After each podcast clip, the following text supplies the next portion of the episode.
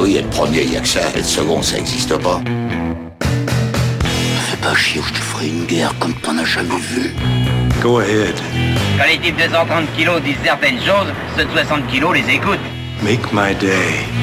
Vous savez mon nom, j'ignore le vôtre. Qui êtes-vous?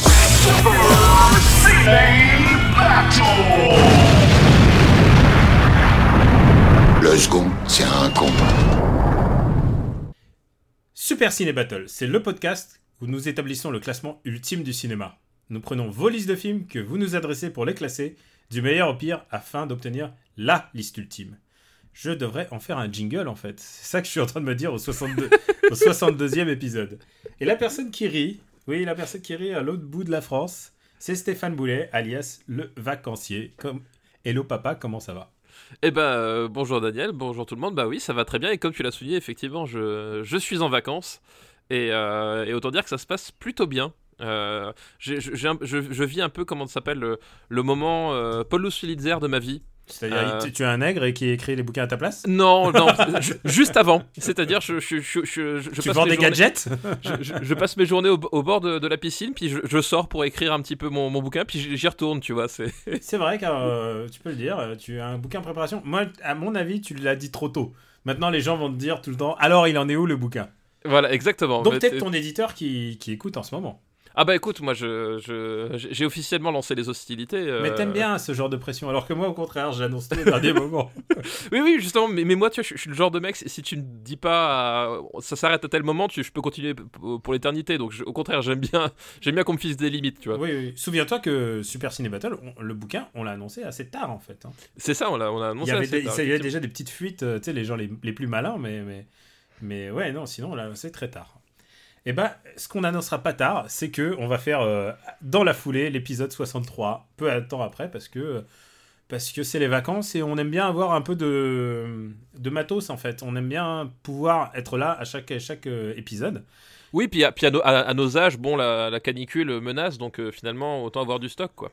Puis un autre- une autre raison, c'est que bah, cette semaine, c'était une semaine vierge de tout RPU, puisque, euh, enfin après, j'ai fait une apparition dans NoTube, euh, le podcast qui parle de, de YouTube, mais, euh, mais en fait, j'ai, euh, vous l'entendez peut-être, j'ai une petite voix, ou une voix un peu plus, plus grave, car euh, bah, Japan Expo, je suis, j'étais à bout de, bout de souffle, et voilà, j'étais très, assez malade en fait en sortant de Japan Expo. Est-ce que ce ne sont pas des conditions de travail assez intolérables que t'impose Yukishiro Euh, bah oui, bien sûr, c'est intolérable. Et j'espère bien que si jamais il vient dans tes montagnes, j'espère bien que tu n'offriras pas de fromage au rédacteur en chef de Gamecult. Je Oui, le prendrai mais tout très ce qu'il aura, c'est- tout ce qu'il a, tout ce qu'il aura, c'est de la vache qui rit. Ah oui Hashtag Yuki sans fromage. Euh, je suis Daniel Rev, donc KB Robotics sur Twitter. Et donc on est à l'épisode 62. Et tu sais quoi? Rappelle-nous ce qui a changé dans ce, dans ce top 10 de Super Ciné Battle des années 2000. Eh ben écoute, ce, top 10 des, euh, des années 2000 de Super Ciné Battle a été bouleversé euh, par l'actualité presque, j'ai envie de dire, euh, la dernière fois, puisque est entré en quatrième place. donc sous Memories of Murder, toujours premier, No Country for All Men et History of Violence. Donc à la quatrième place, GSA de Park Chan-wook, film qui, qui donc est tombé et qui était programmé au même moment au cinéma et je pense qu'à l'heure où on diffuse, il est encore programmé dans certaines salles. Euh, le- faut, consulter le, blog ou le site de, l'Arabia parce qu'ils mettent à, jour chaque semaine les salles qu'ils programment. Mais du coup, voilà, c'est un, film qui faisait l'actualité parce qu'il sortait pour la première fois en salle. Il était sorti en, DVD euh, auparavant. Et du coup, on a eu plein de retours de plein de gens qui nous ont dit ah bah je suis allé voir JSA grâce à vous merci etc et, euh, et c'était super cool en fait c'était vraiment euh, vraiment super cool quoi Et c'est vrai qu'il faut le dire un truc, c'est pas nous qui avons fait le film. Nous, on a juste choisi d'en parler. En plus, c'était l'actu. Euh, mais euh, voilà, euh, ça nous fait tellement plaisir de bah, d'avoir pu bah, transmettre quelque chose. Et c'est un peu pour ça qu'on existe. Avec nos moyens, avec, avec, tout, avec notre passion, bah, de- c'est pour ça que Super Ciné Battle existe en fait. C'est exact, mais c'est exactement pour ce genre de situation effectivement que qu'on existe et qu'on est content d'être là. Et surtout quand euh, en plus vous appréciez le film, euh, voilà, c'est globalement on a eu personne qui nous dit oh, c'est- de la grosse merde, j'aurais Ah préféré non. regarder la ligne verte.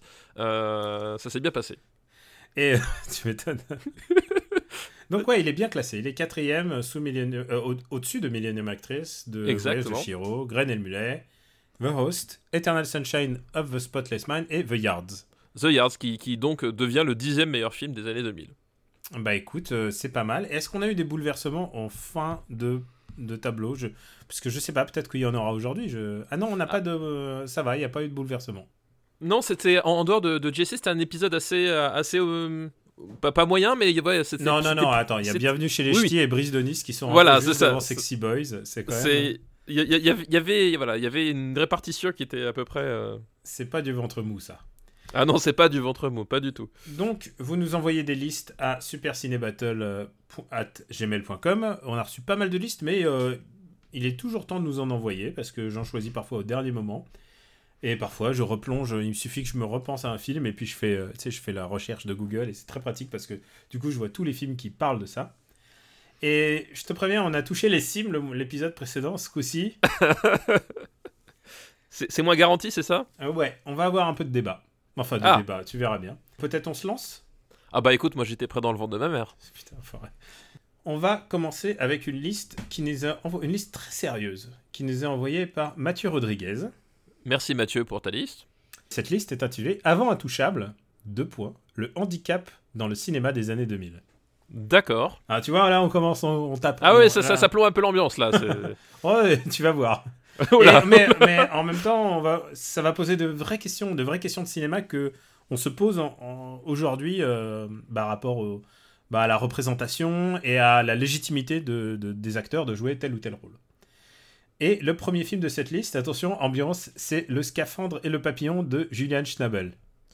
Alors le scaphandre et papillon, c- ah c'est euh... Mathieu Amalric. Mathieu Amalric, c'est ça.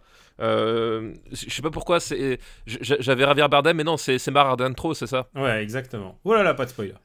Ah bah ah, mince, alors je suis, allé un peu, je suis allé un peu vite. Mais effectivement, le scaphandre et papillon, oui, donc c'est c'est Mathieu Amalric. Euh, c'est donc c'est un, c'est attends, quoi déjà C'est euh, c'est c'est un, personnage, c'est un écrivain. Non, c'est un un journaliste. Journaliste. C'est euh, Voilà. Jean- Jean-Dominique euh, Bobby. C'est d'après un livre qu'il a réellement écrit dans les conditions, bah, dans les conditions d'handicap, quoi. Oui, oui. Et donc il, dans mon souvenir, il fait un AVC en fait, c'est ça. Et euh, Euh, il a un accident vasculaire et puis ensuite il se retrouve, euh, il, il se retrouve dans, dans un espèce de syndrome de lockdown. Et il ne peut communiquer avec personne en fait. Il y a juste son œil qui, qui peut, euh, qui peut bouger et communiquer. Et donc, ce qui va se passer, c'est que il va communiquer avec son œil. Il va écrire, il va dicter littéralement son livre son livre, c'est ça. par la dictée, par l'œil. Et c'est c'est d'après une histoire vraie et c'est encore plus hallucinant de le voir. Enfin, de, de quand tu connais, le- tu connais le vrai récit de, de cette histoire, quoi. Oui, tout à fait. Donc oui, oui, effectivement, je, je, je- je me rappelle ce que c'est. Donc, euh, et alors je c'est ah oui, Julien Schreiber, tu, l'avais dit Mm. pour la pour, pour la pour la réalisation. Mm. Euh, c'est un film, à- bah, comme tu t'avais annoncé en, en- en préambule, c'est un film à, à performance parce qu'effectivement, euh, euh, comment tu comment tu joues euh, comment tu joues quelqu'un qui ne peut bouger que euh, que la paupière? C'est presque, c'est un mélo, on peut le dire. C'est- bah, c'est pas un film joyeux joyeux, comment dire ça? Mm. C'est un oui, c'est un film qui qui, qui est assez assez lourd hein, dans- à regarder, on va dire quand même, Mm. Euh, qui est assez lourd à regarder, qui qui voilà qui qui qui est pas fa- qui est pas facile à regarder. Comment Et dire après? Mathieu Amalric est vraiment convaincant. Et là, on a, on a atteint un degré dans la représentation du handicap que tu peux pas, tu peux, tu peux pas demander à quelqu'un d'autre qu'Amalric de le faire. En fait, il faut vraiment, euh, il y a vraiment besoin d'une. euh, tu, tu peux pas prendre un, un handicapé pour le rôle, en fait. Oui, bah déjà tu peux pas oui, puis Parce que là, là, on a atteint un syndrome qui est tellement, qui est tellement isolant que bah, tu es complètement coupé du monde, quoi. oui, puis euh, effectivement comme tu as dit Et puis il y a des séquences de flashback, si je me souviens bien, et tout. Et, euh, Amalric, effectivement, joue. Enfin, euh, moi, c'est déjà, de base, c'est un acteur que, que j'aime beaucoup, Mathieu Amalric. Et, euh, et pour le coup, il est, enfin, il est, il est, ça fonctionne bien. C'est-à-dire qu'il est vraiment dedans et euh, et il, il te, il te- il t'emporte avec avec lui dans, son dans son truc. Après, c'est un, un peu toujours le problème de, de, ces films-là quand quand tu prends des sujets comme ça avec un euh, avec justement euh, cette volonté de, de, de, de, de- de- d'en, faire, un mélo autour de, la, performance d'un acteur, c'est toujours un peu. euh, comment dire C'est toujours un peu. pas, pas mais. c'est toujours des films qui un peu pachydermiques quand même. Et je trouve que le, le Scaphandre de Papillon échappe pas forcément à ça. C'est un c'est un, film qui, se complaît un peu, enfin pas, je ne sais pas choisir le mot juste, mais euh, c'est-à-dire qu'il il pas malveillant par rapport au personnage ou à la situation, mais d'un point de vue cinématographique, c'est un, truc qui te prend un peu, en otage en fait. Je trouve. Euh, bah, et on va le voir aussi euh, peut-être avec les autres films de, cette sélection. C'est vrai que l'isolation de Mathieu Amalric est tellement radicale qu'elle pousse, bah, elle pousse à une espèce de, de connivence en fait. Tu, tu ne peux que être dans son côté en fait. Et, euh, et c'est l'objet du film. Le but c'est de le rendre, c'est de le rendre le plus humain possible. Et euh, mais du coup c'est le problème de bah, des- du bon sentiment dans, au cinéma, c'est que si tu si tu n'adhères pas complètement, tu risques de rester aux portes. C'est ça, c'est qu'en fait, Mm. c'est- c'est et en même temps, et, et- et en même temps, c'est euh, c'est des sujets. Euh, je sais pas s'il y a une bonne façon de l'aborder en fait. Tu vois, c'est toujours bizarre, c'est-à-dire que euh, voilà, tu, dis que, enfin, on, t'as, souvent des, on va, reprendre le, comment s'appelle l'ex- l'exemple du, du travelling de capot, euh, qui est une doctrine cinématographique euh, disant que certains sujets, tu ne peux pas les filmer d'une certaine façon selon selon un certain point de vue moral, etc. Et les films comme ça avec des sujets pareils où euh, bah, globalement effectivement c'est de te faire plonger euh, dans des, dans des conditions de vie dans lesquelles tu ne voudrais pas être en fait. Enfin, c'est, aussi ça le, rapport que tu as au film. C'est globalement, euh, tu t'es dans, des trucs, tu, la sensation qui ressort, c'est mon Dieu le pauvre, heureusement que c'est pas moi. Tu sais, même si c'est pas le but du film, t'arrêtes toujours à un moment donné à toucher ce, sentiment de façon, de façon plus ou moins directe, et c'est toujours un peu ce qui, ce qui finit par, te, par être un peu gênant, quoi. Mais en même temps, en même temps, comme dit, le, le- le film, enfin, je le trouve pas. euh, je le trouve pas malsain, tu vois ce que je veux non, dire? non, non, pas du tout. Il est, pas euh, du tout. euh, c'est, enfin, il y a, y a un truc, c'est, c'est gênant, mais en même temps, enfin, gênant. Oui, c'est inconfortable, plus- que gênant. C'est pas gênant, mais c'est, t'as, t'as un, inconfort en tant que spectateur à, à, à rentrer dans, aux côtés de ce personnage-là. C'est-à-dire que tu vraiment, tu te sens pas du tout à ta place. Et en même temps, voilà, comme dit, je sais pas si tu peux faire vraiment autrement, quoi. Bah ouais, c'est il y a un... c'est un peu euh, c'est un cas compliqué en fait. C'est un, film qui te met mal à l'aise, mais euh, t'es pas sûr que ce soit pour les bonnes raisons en fait. Voilà. Et, en, même temps, c'est vrai que, comme tu disais, c'est que je pense que si tu arrives à, à rentrer dedans assez vite, c'est-à-dire que si, si à bout d'un moment bah, l'histoire finit par, par t'étouffer au point de te mettre à côté, je pense que c'est un truc, c'est un, film, tu peux le, tu, peux le vivre de façon euh, vraiment très intense en fait. Euh, comme, euh, voilà, comme, certains films peuvent te- peuvent te, peuvent te transporter, il y a, je, pense- je pense qu'il a ce potentiel là, mais c'est vrai que moi c'est, un truc, j'ai, toujours, je sais jamais trop comment rentrer dans ce genre de film, et, euh, et celui-là, enfin, je trouve pas qu'il est, à- à- à- comme je disais, il, il est pas le malveillant, pas, pas, pas, pas, pas complémentant non plus, mais en même temps, je trouve pas qu'il, qu'il ait, qu'il ait trouvé une clé euh, spécifique par rapport à Mhm. d'autres films sur le sujet, en fait. En C'est ce cas, un film qui a été largement salué par euh, j'allais pas dire forcément la critique, mais en tout cas par par, par ses pairs puisque il a il a été nommé aux Oscars. Euh, Ah oui, c'est vrai, il était Il Oscars. a donc été nommé aux Oscars en tant que meilleur réalisateur qu'il a perdu face à No Country for Old Men. Ah oui, bon. C'était pas la bonne année, tu vois. ouais, forcément, oui, là. euh, film qui est bien classé chez nous, je te rappelle. Mais euh, il a été aussi à Cannes, il a eu le prix de la mise en scène. Oui, Saccade, je me rappelle. ouais. Et, Ça, je me rappelle. et à Malric, il a eu le César du meilleur acteur. Mais je crois, je crois qu'il a eu le César du meilleur film aussi, tout simplement. ce, ce qui, ce qui était mérité. euh. Non, mais en fait, c'est. Ah non, il, ouais, a- ah non c'est- il est tombé la même année que le- La Graine et le Mulet. Ah oui. Ah bah, oui, bon, forcément. il y a un moment, ouais. Il y a un moment, bon, voilà, tu, tu peux pas lutter. T'as des os qui s'alignent euh, contre. Oui, Mais euh, non, mais c'est un. Je, c'est un, film. Enfin, c'est un- voilà, comme dit, moi, je, je- je- je- je- c'est un film qui, qui me met un peu mal à l'aise. Je sais pas si c'est dans le bon ou dans le mauvais sens. Je- mais c'est. Je, c'est pas un film contre lequel j'ai un problème. Enfin, voilà, je trouve pas. Je trouve que ce film a, a, a- a mérite d'exister que, et qu'il remplit bien son contrat. Et que je pense qu'à un moment donné, il peut vraiment parler aux gens. C'est juste que. euh, moi, à un moment donné, je. voilà, je, je, je m'attendais à pas forcément à plus, mais en tout cas, euh, j'ai pas trouvé la, la, la, la clé qui faisait que euh, je rentrerais plus dans cette histoire-là que dans une autre, quoi. Il y a un truc qui est sûr, et pour un réalisateur américain quand même, c'est que la direction des acteurs, et euh, ils sont tous vraiment très bons en fait. Euh, même euh, Emmanuel Seigné, dont je suis pas particulièrement fan, faut le dire. Ah, alors Emmanuel Seigné, c'est, je pense qu'Emmanuel Seigné, ça fait partie vraiment de ces actrices qui ont besoin d'être euh, dirigés, mais du- d'une main de fer. Parce Je que, pense à la virgule près. ouais, c'est parce que c'est vraiment, enfin, effectivement, comme quand tu penses, des- enfin, comme tu dis, il y a des moments où, euh, où quand tu la laisses partir en cacahuète, c'est particulier, quoi. Et c'est vrai que C'est de l'ordre du Sophie Marceau, on va dire. Et, et c'est vrai que non, mais c'est vrai qu'elle euh, c'est vrai qu'elle est euh, là pour le coup, elle est, elle, elle est, elle est bien dans le ton. Il y a, euh, y a Marie-Josée Croze euh, aussi. Il y a euh, Marie-José Croze, il y a pas mal de, de grands acteurs dans des petits rôles, en fait. Et, Non, mais euh, c'est vrai que c'est vrai que en fait c'est un, c'est, je trouve c'est un bon film. Après ça, ça, ça Mm. m'a, ça m'a pas parlé autant que ça parce que à un moment donné il essaye de toucher à tout, à, à- absolument, alors que fi- finalement c'est, peut-être faire un truc un peu plus euh, pas, pas léger, simple. mais peut-être plus simple effectivement. Ah, il l'a fait un peu à l'américaine pour un film qui se déroule en France. C'est Non mais voilà, non mais ce qu'on appelle le syndrome Lucie. Oula, non, on est quand même très très très loin de Lucie.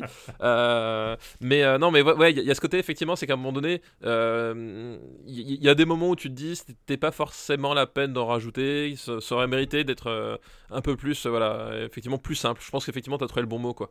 Euh, D'ailleurs, d'ailleurs, il y a un truc qui, me frappe en fait quand j'y repense, c'est que la photo est, est plutôt plutôt réussie. Bah, c'est euh, Kaminski en fait, c'est le mec qui a fait, c'est le, fo- le mec qui fait la photo de de 90% des Spielberg depuis. euh, ah oui, euh, Janusz Kaminski, tous. oui, Je sais oui. pas s'il les fait tous d'ailleurs. Je- je- je- je- il me semble que Kaminski les fait tous depuis euh, euh, 20 ans, si ce n'est plus. Parce Jusqu'à euh, Ready Player One quoi.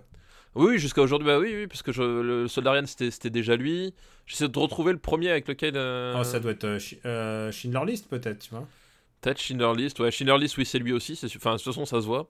C'est, euh, oui, mais ça doit être effectivement euh, euh, parce que je, c'est pas lui sur Jurassic Park. Euh, il me Euh, semble pas. Jurassic Park, je crois pas. Je crois pas que c'est. Donc ça, ça date à peu près depuis, de- depuis le, milieu des années 90, effectivement. C'est Kaminski qui est euh, le collaborateur euh, euh, en chef de Spielberg, euh, effectivement. Et c'est vrai que non, mais c'est vrai que c'est. Il y a, c'est, c'est un film qui, qui est bien fait. Enfin, les acteurs sont bien dirigés. Il y a, euh, comme tu l'as dit, la photo. Il y a même, de vue mise en scène, il y a, il y a des, il y a- il y a des trucs à- qui, qui, qui fonctionnent bien, quoi. Mm. Euh, donc euh, voilà. Donc je pense que c'est un film qui. Enfin, en tout cas, moi, je vous conseille si vous avez le moral, quand même de, de, de- d'y jeter un œil parce que euh, si vous êtes déjà au fond du trou, c'est pas forcément la peine. Mais, euh, Ah ouais, on a commencé par une liste pagaie, mais euh, vous allez voir, restez avec nous. On va- ça va- ça Non, va- mais c'est. C'est, marrant. Enfin, j'arrive pas à être enthousiaste dessus, mais je peux comprendre que des gens adorent. Enfin, tu vois, il y a- je- ma position en fait, c'est, plutôt ça, quoi. Où est-ce qu'on va le mettre? Euh, Où est-ce qu'on va le mettre euh, Et je vois pas de film équivalent dans notre liste. Non, il n'y a pas de film équivalent, mais. euh, Il y aurait eu le sixième jour, tu vois, qui a, mais qui a aussi Ah, un bah, film salué à Cannes et sur le handicap. Oui, mais. Alors après, en termes filmiques, Je vois pas. d'équivalent. je sais pas. Hmm. Moi, je vois. euh, Moi, par exemple, je le verrais. Putain, c'est c'est dur, hein. Ah, c'est dur, c'est. euh, Moi, je le verrais. Parce que le simple fait de dire que je le vois sous les 11 commandements, c'est c'est une phrase énorme. Sous les 11 commandements. Ah non, putain, tu, Non, là, tu t'es- vois. là- non, non, mais c'est un exemple. là. J'ai pris un. Oui, oui, non, c'est. Et rappelons que chez nous, les 11 commandements est 117ème. Euh, putain, il est si haut que ça Ouais. Comment c'est possible? Bah, Putain, le- le- marbre. Putain, le, le marbre, il y a des fois. euh, bah, il pouvait pas être au-dessus de Punisher Warzone. ne, ne parlons pas des sujets qui fâchent. ne parlons pas de ma grande mensuétude au fil des épisodes. euh, Ça, ça- ça va encore nous fâcher. C'est vrai. Euh, On n'aura pas de fight, je pense, dans cet épisode. Oh, quoique, on verra. Ah, je sais pas. Non, mais pff, moi, je vois. euh, Euh, Au-dessus, moi, je, je, je- je trouve, je mettrais ça au-dessus de du Darjeeling Limited. C'est marrant parce que j'allais dire Walk the Line. Ah bah voilà, bah je, Walk mets the Line. sous Walk the... je mets sous Walk the Line. Eh bah écoute, bah tu vois, voilà, C'est marrant parce que c'est vraiment euh, le. Bah, on a pensé au même endroit. Et faut le dire, c'est la 88e place. C'est la 88e place, ouais. You Called It, c'est le deuxième film de sa liste. Non, c'est pas You Called It, mais tu l'as deviné. C'est Mar Adentro. Marre d'être trop, bah oui. euh, Autre grosse poilade. euh, oui, bah oui, oui, c'est c'est vraiment les. Ah, je, je, je crois que les gens qui découvrent le Super Ciné Battle avec cet épisode-là, ils. Ouais, doivent- on va- eh, tu vas voir, c'est- on va se marre trop. C'est un podcast où il y a des rigolos qui parlent de cinéma. Et là, on fait les. Donc, c'est l'histoire. euh, d'un comédien qui est incarné par euh, Javier Bardem, Javier Bardem. qui euh, bah, il plonge dans l'eau, mais malheureusement il a un accident. Euh, l'eau, elle, elle part juste au moment où il, il saute et il se brise la nuque, je crois, ou il se brise en tout cas. Et bah, il est coincé, il est coincé dans un lit à, à tout jamais. C'est ça. Et, et c'est un film de Alejandro. Amenabar. Voilà. Euh, J'avais dit Euh, qu'il allait y avoir plus d'espagnol dans cet épisode et euh, je pense que ça va être le cas. Euh, Amenabar, c'était euh, c'était euh, les autres dont on a déjà parlé, je crois, il Mhm. me semble. Oui, je crois qu'on l'a classé. Et, euh, et Vania Sky avec euh, Tom. avec Tom Cruise, le, le- son propre son propre auto-remake en fait Mm. aussi, euh, tout simplement. Euh, son propre auto- auto-remake parce qu'il avait fait aussi l'original. Euh, donc là, ch- changement de registre assez euh, assez brutal en fait. Ouais, Euh, on peut le dire ça comme ça. euh, puisque effectivement euh, ouvre les yeux les autres enfin c'était on, on était dans du euh, dans des dans des thrillers à tendance fantastique euh, euh, un peu mindfuck voilà Mm. c'était ça l'idée effectivement et là on tombe sur un sur un, un vrai drame à l'ancienne euh, euh, qui fait pleurer alors il y a, il y a une histoire de en fait, le, le, le, le, twist en termes de, de mise en scène de ce film-là, c'est que, euh, tu l'as dit, il a, il a la nuque brisée, il est, euh, il est cloué vois, tu le vois jeune, c'est-à-dire tu le vois pré-accident. Tu, et puis euh, en fait, il, il- il- il vit dans une euh, dans une pièce où il a où il a vue sur la mer en fait. Ouais. Et c'est euh, et c'est en fait là-dedans qu'il va l'épuiser. Euh, euh, comment ça s'appelle? Qui va l'épuiser finalement sa sa force sa force vitale de continuer à, à vivre dans cet état en fait. C'est ça le c'est ça c'est ça l'idée quoi. Et c'est un film qui, est, euh, qui a pour thème en fait euh, non seulement le handicap, mais aussi euh, Euh, L'euthanasie. l'euthanasie, puisqu'il Tout simplement. veut, il veut s'euthanasier, euh, ce qui lui est refusé par l'administration. Voilà exactement. Et Donc c'est euh, un grand, c'est deux heures de, de battle pour, euh, bah, pour avoir le droit de, de terminer, de, de mettre fin à ses jours.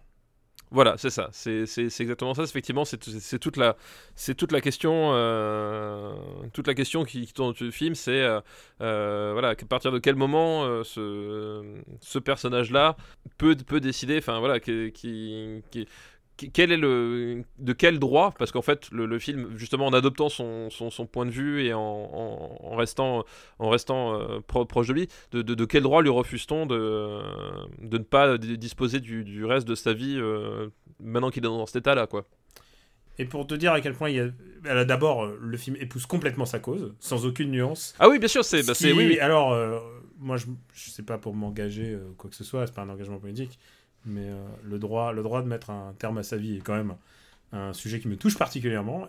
Et le film épouse cette cause sans aucune, sans aucun ombrage, sans aucun, il y a aucune ambiguïté là-dessus, ce qui le rend assez fort et assez puissant. À tel point que, ben, on parlait du bon sentiment, c'est un film qui aura l'Oscar, l'Oscar du film étranger, ce qui est un signe quand même en général. euh, L'Oscar du film étranger, euh, en termes de bons sentiments tu en vas dire termes de bons sentiments, en général, il le donne, euh, il le donne facilement, euh, il le donne facilement dès qu'il y a du bon sentiment. Quoi. Non, mais effectivement, c'est- comme tu as dit, c'est un, pla- c'est un plaidoyer en fait. Mm. C'est euh, c'est vraiment le cœur du film, c'est-à-dire que euh, il y, a- il y a vraiment une, un- une volonté de, de, de, pla- de plaider une, de plaider une cause et euh, justement et de se servir de la, de la mise en scène et de l'enfermement euh, euh, de, de- de l'enfermement que du, du personnage mais aussi du, du spectateur dans cette situation euh, pour, euh, pour justement plaider, plaider la cause de, de l'euthanasie quoi. Je vais te dire un truc. C'est un film sur lequel j'ai vraiment pas, je l'ai pas aimé à sa sortie. Euh, je suis sorti de la salle, j'ai fait ah merde, c'était vraiment pas too much, mais tu vois, il était vraiment, il, y allait à fond en fait dans dans, dans le sous-texte. Et en plus, il y avait ces scènes de flashback où tu voyais euh, Javier Bardem. euh, Il faut dire un truc, c'est que Javier Bardem en 2004 peut difficilement faire homme plus beau sur terre. Ce film, il y allait un peu trop dans le dans le bon sentiment et et j'étais vraiment perdu devant le fait d'avoir rendu ce film ultra esthétique. Et euh, il y a pas, il y, a un- il y a un truc qu'on peut pas dire, c'est qu'Amenabar, il, il sait réaliser de belles choses en fait. Euh, Ah oui, même, bah c'est oui, même oui, dans ses films les plus mineurs, il est, c'est un très très grand réalisateur quoi. Euh, Oui, non, c'est- quelqu'un qui a- qui a un œil- qui a un œil vraiment Agora, exceptionnel. euh, qui est une sorte de peplum philo. On peut trouver le film pompeux tout ce qu'on veut, mais c'est un mec qui a vraiment vraiment une, une vraie vision d'auteur. Et du coup, j'étais vraiment perplexe devant ce film, et je sais pas si je si euh, je sais pas déjà si je l'apprécie autant que toi. Euh, bah, je sais pas, moi c'est un. Bah, par rapport au scaphandre et le papillon, tu vois, c'est un, c'est un film qui, a, qui est assez étrange parce que euh, euh, le, le scaphandre et le papillon a, pour lui, je trouve, une. euh, une comment ça s'appelle Une authent- authenticité, pardon, dans le rapport entre les personnages. C'est-à-dire que la, la façon dont les personnages sont écrits et interagissent entre eux, dans le scaphandre et le papillon, t'as as vraiment un côté, un côté très ancré euh, dans le dans, une, dans, dans, une dans un certain quotidien, dans une certaine euh, réalité. Et dans Mar Ardentro, on est sur un truc euh, qui est, je trouve, beaucoup plus, beaucoup plus écrit, beaucoup plus théâtral en fait. C'est-à-dire que il y a, parce qu'à un moment donné, il y a, le personnage va se remettre en cause et il va Oui, voir parce les qu'il choses. va devoir impliquer les gens en plus dans son- Voilà, dans exactement, son- il va- C'est il un film politique. Il va se remettre en cause et puis du coup il va euh, son rapport aux autres va changer forcément parce qu'il est dans un rapport de, de, dépendance et du coup euh, le, le- le- les gens qui vont venir le, voir bah, ils ont ils ont ils plus de la même façon etc et en fait tout le tout le côté euh, tout le tout le côté père de substitution par exemple avec son neveu euh, où à un moment donné il a une, relation avec comment il s'appelle comment s'appelle? Avec une avec une femme C'est l'infirmière? L'infi- ouais, l'infirmière. Ah, je sais Euh, pas du tout, euh, je sais pas du tout comment elle s'appelle, mais je me souviens que elle est, euh, elle est inimagina- inimaginablement belle par rapport à. Oui, c'est ça. Enfin, il y a- y, a- il y a un côté très ultra esthétisant qui, ben, je te parlais justement Voilà, avant, et- qui, et- qui est un peu dérangeant.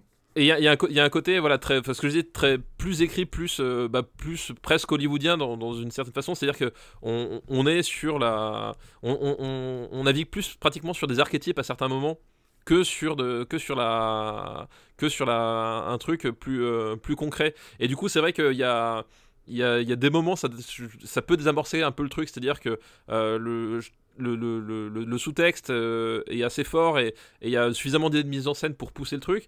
Et à un moment donné, tu sens que euh, ils, veulent rajouter la, petite couche de, la petite couche de bons sentiments euh, pour montrer que oui, c'est un non seulement il est prisonnier de son corps, mais en plus vous avez vu, c'est vraiment vraiment vraiment un type bien. Hein.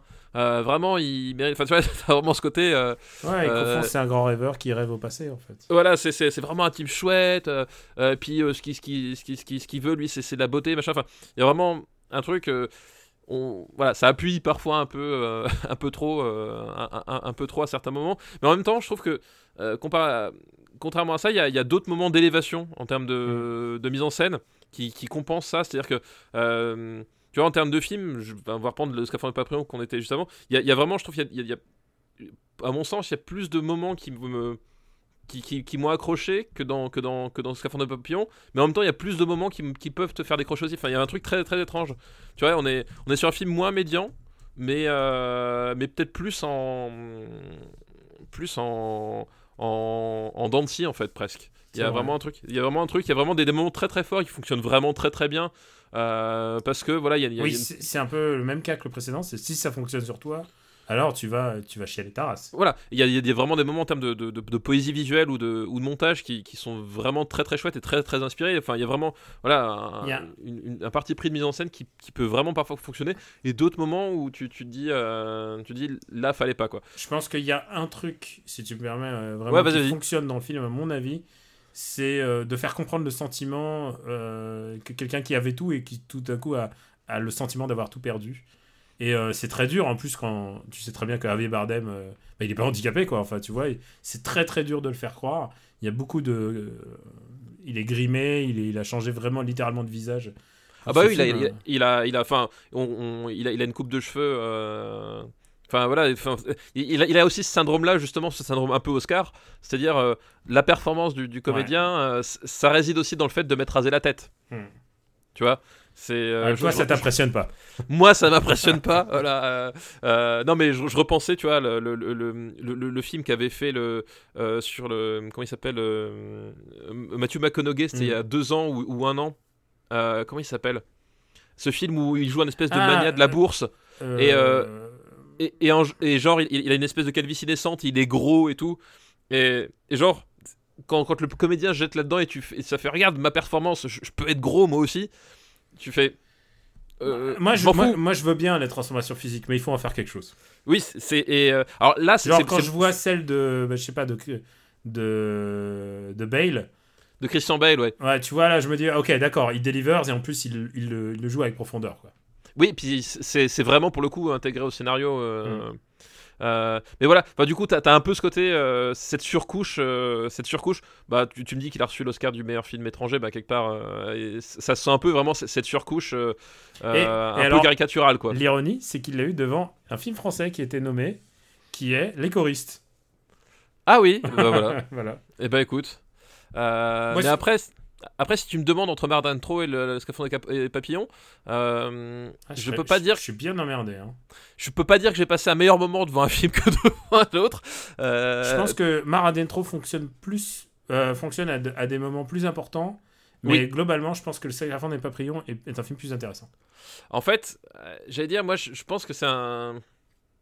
Ouais, je, je- enfin vraiment, je, je- je- je comprends tout à fait ce que tu veux dire. C'est-à-dire que pour moi, je trouve qu'il y, a- il y a plus de moments de cinéma dans tout ce que ça veut, tout ce que ça représente dans Mar Ardentro, mais qu'effectivement, euh, dans son uni- dans son unité, en fait, Scaphandre et Papillon, effectivement, un film euh, qui qui euh, qui pourra, enfin, je pense qu'il est plus touchant en fait. Alors, où est-ce qu'on le met? Je le vois bizarrement au-dessus de Scaphandre et Papillon. Euh, je peux le comprendre, ouais. C'est- Tu, tu- là, tu me demanderais d'en revoir un des deux. Euh, ah ouais, je, pense le- que je, c'est- je suis bien emmerdé. Hein. je pense que je préférais revoir Mar d'intro en fait. Mais, je pense euh, aussi, mais pas de beaucoup. Donc, qu'est-ce qu'on a au-dessus de Scaphandre et Papillon? On a Walk the Line, le, le Bon, la Brute et le Cinglé, X-Men et Pacte des Loups. euh, alors, je peux pas le mettre. Moi, je le mettrais au-dessus d'X-Men en fait. Ok, ça, ça me va, c'est exactement l'endroit où je suis. Voilà. En dessous du pacte des loups. Ouais. Je suis désolé, le pacte des loups est officiellement euh, gravé euh, au-dessus euh, Mar d'intro. C'est Ouais. comme ça. Tant pis, rentre chez toi avec ton Oscar. Bah, en même temps, en tant que- qu'acteur qui joue un paralysé, euh, le pacte des loups, on avait quand même Samuel Le Bihan. Donc tu vois, on n'est pas complètement incohérent non plus. C'est vrai. Dernier film de cette liste, un petit peu grave. Rassure-toi, il va y avoir d'autres films derrière. Alors, est-ce qu'à un moment donné, on va rigoler dans cette émission? C'est ça la question que je me pose. Bah déjà, on va peut-être rigoler avec celui-là, puisque c'est... Ah Non, en fait, non. ah merde tu sais, je, je joue le- l'ascenseur émotionnel. C'est Million Dollar Baby de Clint Ah oui, on. Ah, on va pas rire du tout en fait. Non, on va pas rire du tout. on va pas rire En même du temps, il tout. était temps de le faire, quoi. Euh, Million Dollar Baby, euh, Tough Enough Girly. Ouais. Euh, la phrase, euh, la phrase culte du, du film. euh, de, que Clint glisse euh, les dents serrées euh, comme, euh, comme rarement. Je crois que c'est le film où Clint serre le plus les dents de toute sa carrière. Je Et- crois- Oui, et en plus en noir et blanc, donc ça lui donne un petit côté... Non, c'est pas en noir et blanc, c'est en, en couleur. C'est en couleur, c'est le début qui est en noir et blanc. Le C'est tout, le tout début qui est en noir et blanc. Ouais, pardon. tout tout début qui est en noir et blanc. Euh, et euh, donc bah l'histoire c'est un c'est euh, si bah, c'est un, un entraîneur de, de, de, boxe donc joué par Clint qui est contacté par une jeune fille qui veut faire de la boxe à un niveau professionnel et euh, qui, qui cherche quelqu'un euh, pour l'entraîner et que personne ne veut et euh, de fil en aiguille elle retombe sur cette espèce de vieille légende qui ne veut pas le faire qui finit par le faire et euh, de fil en aiguille et ben la boulette Ah, mais ça, attends, hein. mais c'est la toute fin. Ah, c'est à toute fin. Ah oui, ah bah, pardon. Alors, ouais, ça, c'est- oui. Quoi C'est quoi? Et alors, ce qu'on va faire, c'est On va rembobiner. qu'on va rembobiner, je vais biper. Ouais. À partir de, de... On va d'abord faire le, le pitch. Ouais, voilà, oui, donc elle oui, devient ça, boxeuse, elle enchaîne les victoires. Donc voilà, on va spoiler euh, Million Dollar Baby. Donc, euh, On va, ouais. on va spoiler Million de Baby parce qu'en fait, oui, euh, le, la, raison de ce, la présence dans cette liste euh, arrive pas forcément tout de suite dans le récit et arrive pas forcément de la façon dont on, dont on l'imagine. Mais c'est vrai que voilà, le, le pitch de base, euh, c'est donc euh, une, une jeune fille qui. euh, c'est Hilary Swank, hein, c'est ça, Ouais. dans mon souvenir. Ex-Karate Girl. Euh, ex-Karate Girl, ex-Boy Don't Cry. Et aussi, peu plus glorieux. qui, qui veut faire de la boxe à, un niveau professionnel et qui ne trouve pas d'entraîneur, personne pour, pour l'entraîner, qui va se retourner vers, vers Clint Eastwood, qui est donc un- une vieille légende de la boxe. Et de l'entraînement boxe. et- et de l'entraînement boxe. Qui est déjà connu dans le milieu. Et euh, qui, euh, qui au début refuse de l'apprendre parce que, bah, parce que déjà sale macho. parce que déjà c'est une fille et que les filles ça, ça ne boxe pas.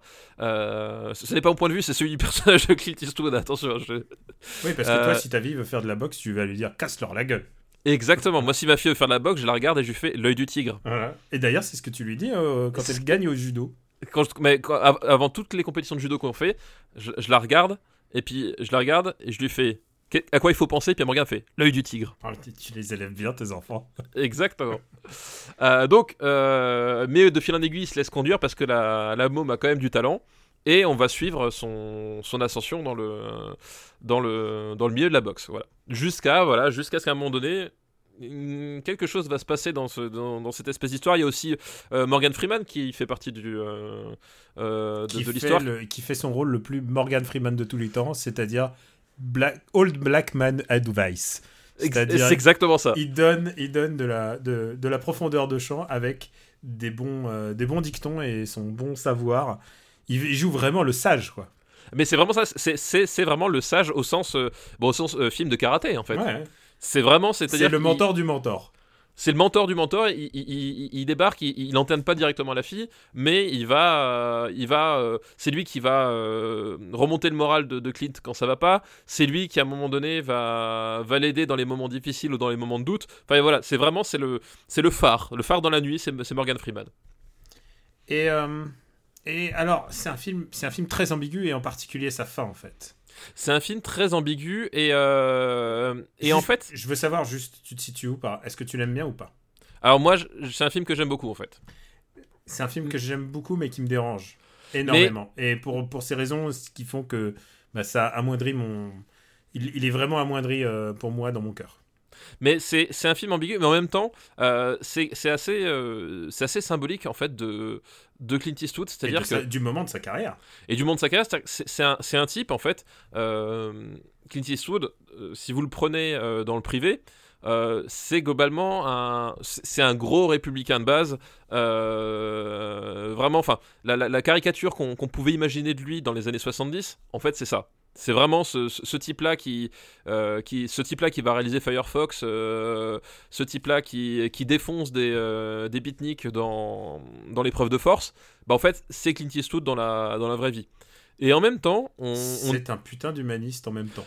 et en même temps, voilà ce que j'allais dire. Et en même temps, euh, c'est un type qui est, qui est capable de te pondre des films avec un discours humaniste complètement à l'opposé de ses convictions et qui, et qui le fait surtout avec une constance. C'est-à-dire a, il y a tout un pan de sa carrière, euh, euh, tout un pan de sa carrière, surtout à ce moment-là, euh, qui, va être centré sur, sur ces idées-là, sur ce, sur, ce, sur ce moment du. au bout d'un moment, le. l'être humain, sa condition et comment est-ce qu'il vit, c'est ça le plus important et qu'il faut à un moment donné avoir de la compassion. Et il y a vraiment un truc, c'est super bizarre. Euh, c'est super bizarre et c'est et c'est un peu d'une manière générale c'est un peu le, le- ce que j'avais euh, ce que j'avais ressenti quand il avait fait le, le- le discours le, au moment c'était- quoi? C'était l'investiture de Trump? Je sais plus c'était l'investiture Ah, le discours euh, avec le fameux la chaise vide d'Obama? ouais et, Ah, il, et en était, il était très gênant. il était très gênant et en même temps euh, tu, tu, tu regardes enfin tu regardes les convictions politiques tu regardes euh, Clint Eastwood et tu regardes Trump en fait tu sentais que il était là parce que c'est un républicain convaincu et qui mourra en républicain ça, euh, ça voilà mais qu'en même temps euh, il, il, est pas allé à fond parce qu'il croyait pas réellement euh, à son candidat enfin, Parce ça va- il a des opinions de bizarrement de démocrate dans le camp républicain. voilà C'est-à-dire, tu- c'est un mec qui reste quand même pro-avortement. Enfin, les grands thèmes classiques euh, républicains. voilà c'est ça C'est un mec qui est aussi pour le, le- le mariage pour tous. Enfin, tu vois, il est vraiment. Ouais, c'est ça, exactement. Et tu sentais, tu sentais à ce moment-là que, que globalement il le faisait parce que c'était une figure du parti, qu'il avait envie de s'investir dans la campagne, parce qu'il voulait voir gagner son camp, mais que quelque part, le, le- le- ce que représentait Trump et les, les idées de Trump, il y avait un truc qui le gênait aussi. Enfin, c'était vraiment super chelou, quoi. Après, comment, comment ne pas être gêné euh, quand, quand on a sa carrière et sa vision, sa vision de la vie et que tu vois, tu vois arriver euh, cette espèce de nouvelle. euh, euh, je veux pas rentrer dans le building, mais cette espèce de nouvelle. vague L'énergumène. d'énergumène, voilà. Voilà, restons polis. Euh, non, mais oui, bien sûr. lui-même et, le, euh, lui-même le reconnaît hein, au détour d'interview, quoi. Et il y a un euh, autre voilà. truc, c'est que c'est là aussi, un, comme précédemment avec euh, Mara Dentro, c'est un film ultra politique, puisque euh, les 30 dernières minutes, donc, euh, ah, bah, donc for- forcément, on va divulgacher, vu qu'on Ouais. parlait des 30 dernières minutes. hein, voilà. euh, c'est, bah, c'est elle, elle a un accident, elle est handicapée, Voilà, elle se brise le cou sur un tabouret. et c'est le moment qui me dérange le plus du film, parce que tout d'un coup, le film rentre dans un entonnoir politique ou ultra caricatural. Dans le sens, il y a la, dans le sens, c'est quelques scènes, mais alors ça, me- ça me gâche, ça me gâche presque tout le film. Alors que le film est, je trouve, ultra beau. C'est un des plus beaux films qu'il ait jamais réalisé. Je, Ah bah, trouve, en- je trouve la narration organique incroyable. En Euh, termes de, en termes de, de- de mise en scène et euh, en termes de- de mise en scène, pour moi, c'est le, le meilleur film de Clint de cette période en fait. C'est-à-dire qu'on arrive vraiment au, au, au, au- au sommet de ce qu'il peut faire. C'est vraiment, c'est ultra, c'est ultra léché. Parce qu'il y a, y simple, c'est fonda- fondamental, c'est trop beau. C'est vraiment un très très beau film. Parce qu'effectivement, c'est- à- la fois épuré, à la fois avant-gardiste, c'est-à-dire que il y a, des- il y a des, il, y a- il arrive à saisir vraiment les moments où il faut qu'il aille chercher quelque chose de nouveau avec sa caméra. Je pense notamment au premier combat, Mm. où la caméra va littéralement rentrer dans les sutures euh, des boxeurs pour, euh, au moment des coups. Et, en même temps, à côté de ça, il sait quand, euh, quand, quand faire une scène classique au bon sens du terme et en tirer le meilleur. Et, c'est vraiment, le, pour moi, la, la quintessence de Clint, réalisateur de cette période-là, c'est ce film-là. C'est-à-dire qu'on n'est pas sur des, des platitudes de PP, ben, comme on avait dans, la, semaine dernière quand on avait évoqué le film sur le rugby, là j'ai déjà oublié son nom. Euh, le film sur rugby, c'est Invictus. co- comme on avait sur Invictus, euh, on n'est pas sur des sur, sur, des- trucs plats comme ça, on n'est pas sur des sur des trucs qui euh, qui va faire après comme euh, je pense à American Sniper où c'est un film où tu tu sens qu'il sait pas ce qu'il faut faire avec cette histoire. Enfin, il y a un truc, c'est un, un film où il y a vraiment, je trouve, un, espèce de renoncement en termes de mise en scène. Là, on est vraiment où tu sens qu'il qu'il- qu'il a fond dedans et qu'il sait comment tirer le meilleur parti de cette, euh, de cette histoire. Et c'est vrai que en termes de, de mise en scène et euh, de narration, enfin, le, c'est- c'est-à-dire que t'as un, t'as un côté forcément Rocky parce qu'on est sur. Ils l'ont Sur vendu comme un film Rocky. Ah bah oui, bien sûr. Bah, on est sur l'entraînement. Genre, on est il- sur- il- t'as l'impression, euh, quand tu voyais les trailers, t'as l'impression que c'était un film ultra badass, alors que c'est pas du tout, Voilà. Et on, tout on- ça.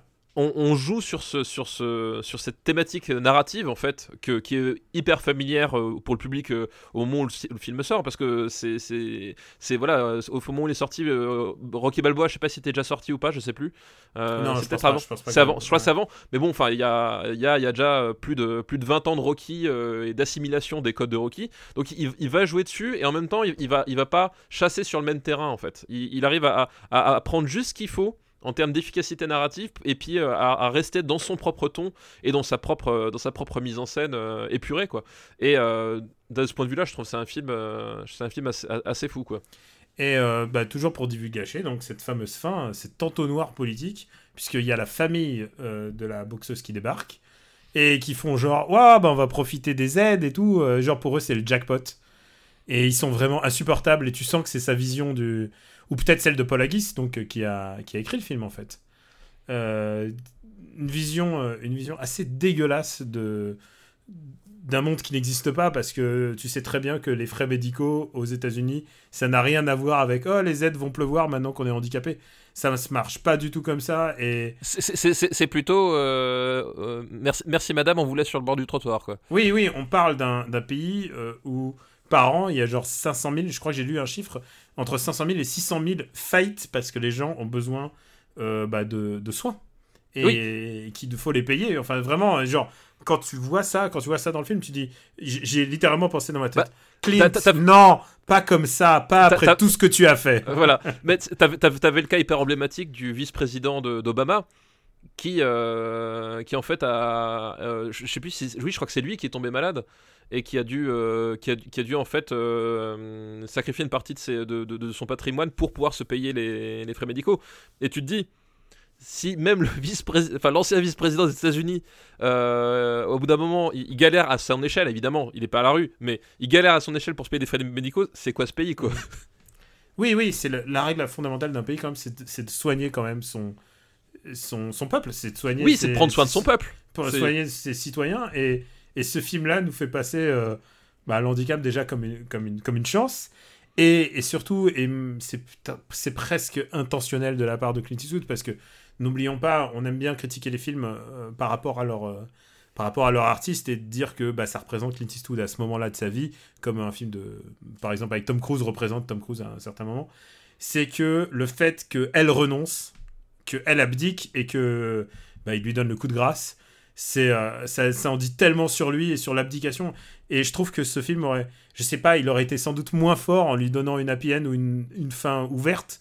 Et il le fait délibérément terminer sur une note horrible de, de renoncement en fait. Et euh, moi j'ai du, j'ai du mal à encadrer ce film pour, ce- pour cette raison. En plus, Alors- de, en plus de la précédente. Alors moi, moi c'est euh, autant la précédente raison, je, je comprends tout à fait ce que tu veux Mm. dire, Euh, et c'est vrai que c'est- c'est c'est- c'est compliqué de savoir en fait euh, si c'est vraiment le, le- si c'est vraiment intentionnel en- d'un point de vue euh, démarche politique, parce qu'en même temps le, le- le fait de, euh, de, de, de- de- de plaider au final pour, pour l'euthanasie parce que c'est le, le bien-être de l'individu qui va, qui va compter plus que le reste, euh, c'est pas forcément tout à fait sur les mêmes rails, je trouve.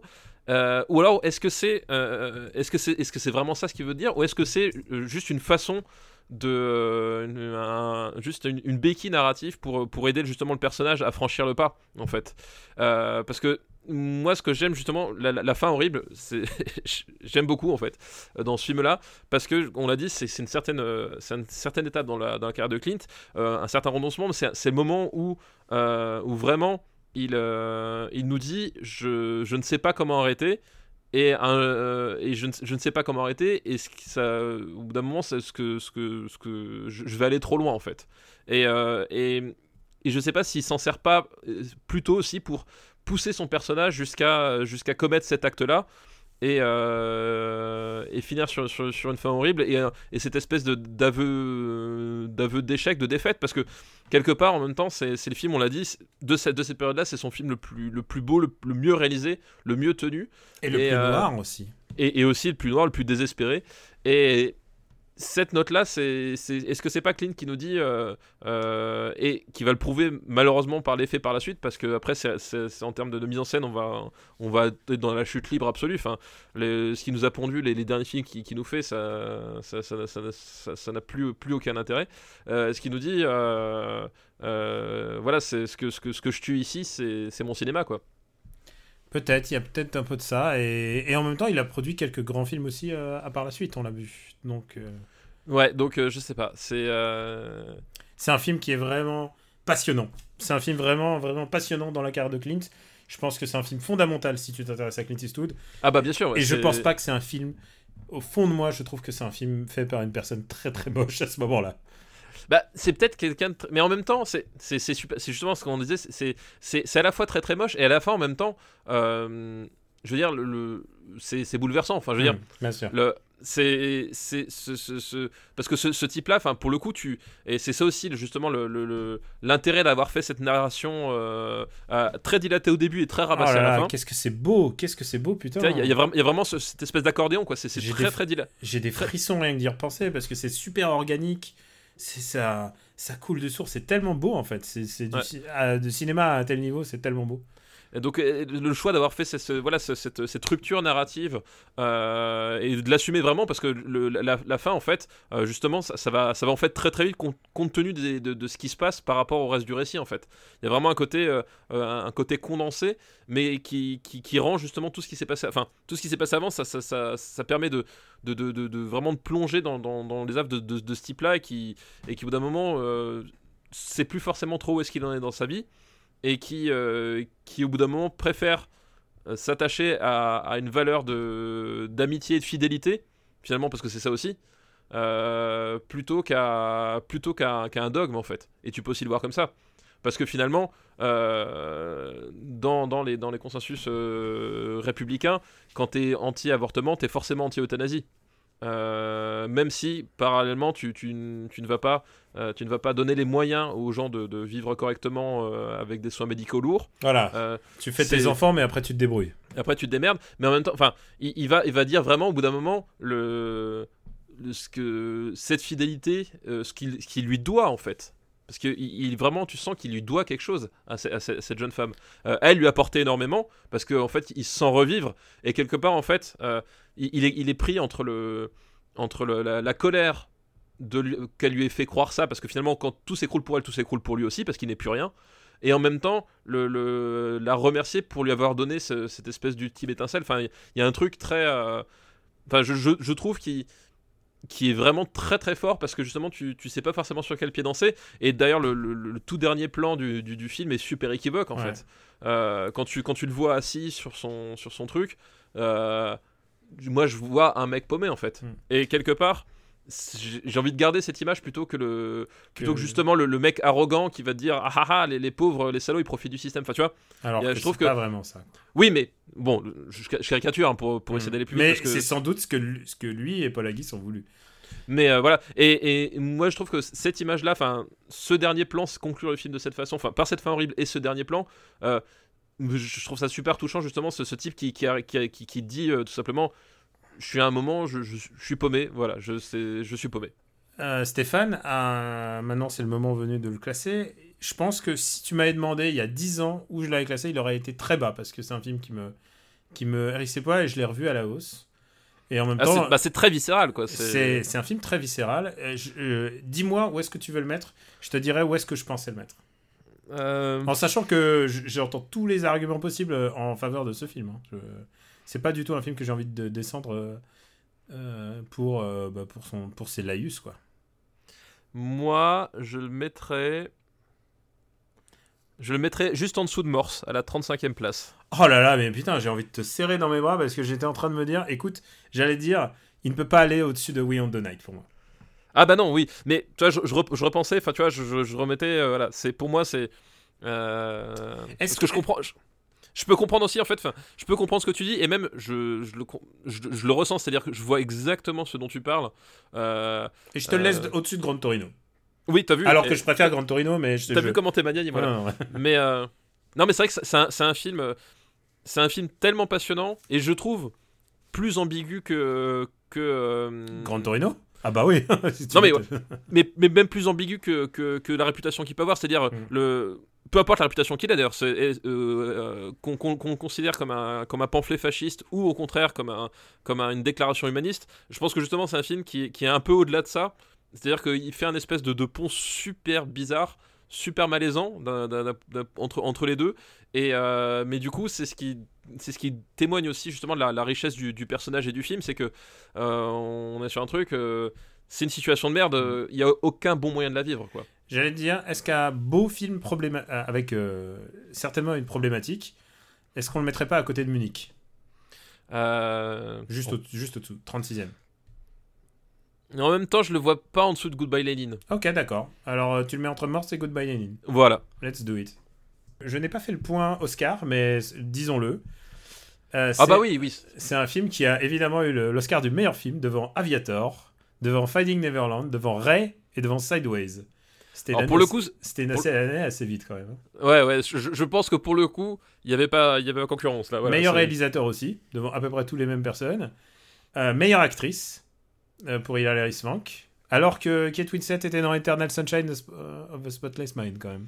Oui, mais c'est, en termes de, de- d'actrice euh, aux Oscars que Mm. tu t'es sur un truc comme ça, ça Ouais. plus ton truc quoi. Morgan Freeman, meilleur supporting actor. Et paradoxe, il a eu le, donc l'Oscar du meilleur film la même année que The Sea Inside, alias Mar Adentro, de Alejandro Amenabar dont on a parlé. C'était la thématique. Non mais genre, j'ai j'ai pas fait, genre, je viens juste de voir ça, mais c'est étonnant. On, on remercie Mathieu pour sa liste? C'était la thématique pour vivre heureux, vivons couchés. Ouais, oh putain, t'es con.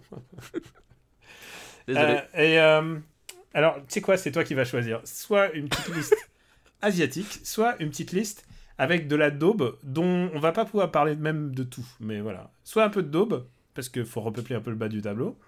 Soit donc un peu d'Asie. Euh, écoute, je vais prendre la daube parce que. Ah, euh, d'accord.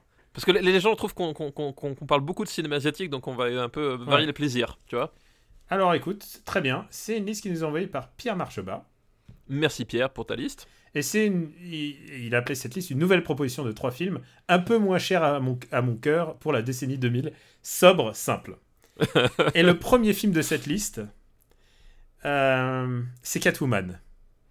Oh merde Ah oui Quand même, Ah, tu vois, on part, on part de. Je pense qu'on est le seul Oh. podcast qui passe de Million Dollar Baby à Catwoman. Ah, Catwoman, ouais. Alors, From Million Dollar Baby à Catwoman Real Fast. alors euh, Catwoman, donc c'est un film de Pitoff à qui euh, on, on doit Vidoc. Et Euh, beaucoup d'effets spéciaux dans. Et beaucoup d'effets spéciaux du cinéma français de, du début des années 2000 et fin des années 90. Euh, Il avait notamment collaboré avec euh, Jeunet Caron, hein, je crois que c'était c'était ça. C'était le- ça son truc. Et puis ensuite, il est un peu. euh, bah, une proxy... Ouais, ouais, c'était ça. C'était vraiment son truc. ouais. Et aujourd'hui, il est connu pour dire que les films de Tarantino c'est de la merde. Donc euh, globalement, pour situer un peu le personnage, voilà. Euh, Euh, c'est méchant, mais. euh, mais Bah, c'est vrai? C'est vrai, c'est ce qu'il dit c'est vrai, de- depuis Catwoman, est-ce que t'as entendu parler une seule fois de Pitoff, à part quand il a dit que Tarantino il faisait de la merde? Je pense que Tarantino, il va pas endormir la nuit, quoi. Ah oui, je pense que, je pense que le, le mec il est retourné quoi. Surtout après, euh, surtout après ce qu'on va dire sur son film, qui en plus a été euh, a eu l'élégance d'être un flop, mais un flop retentissant.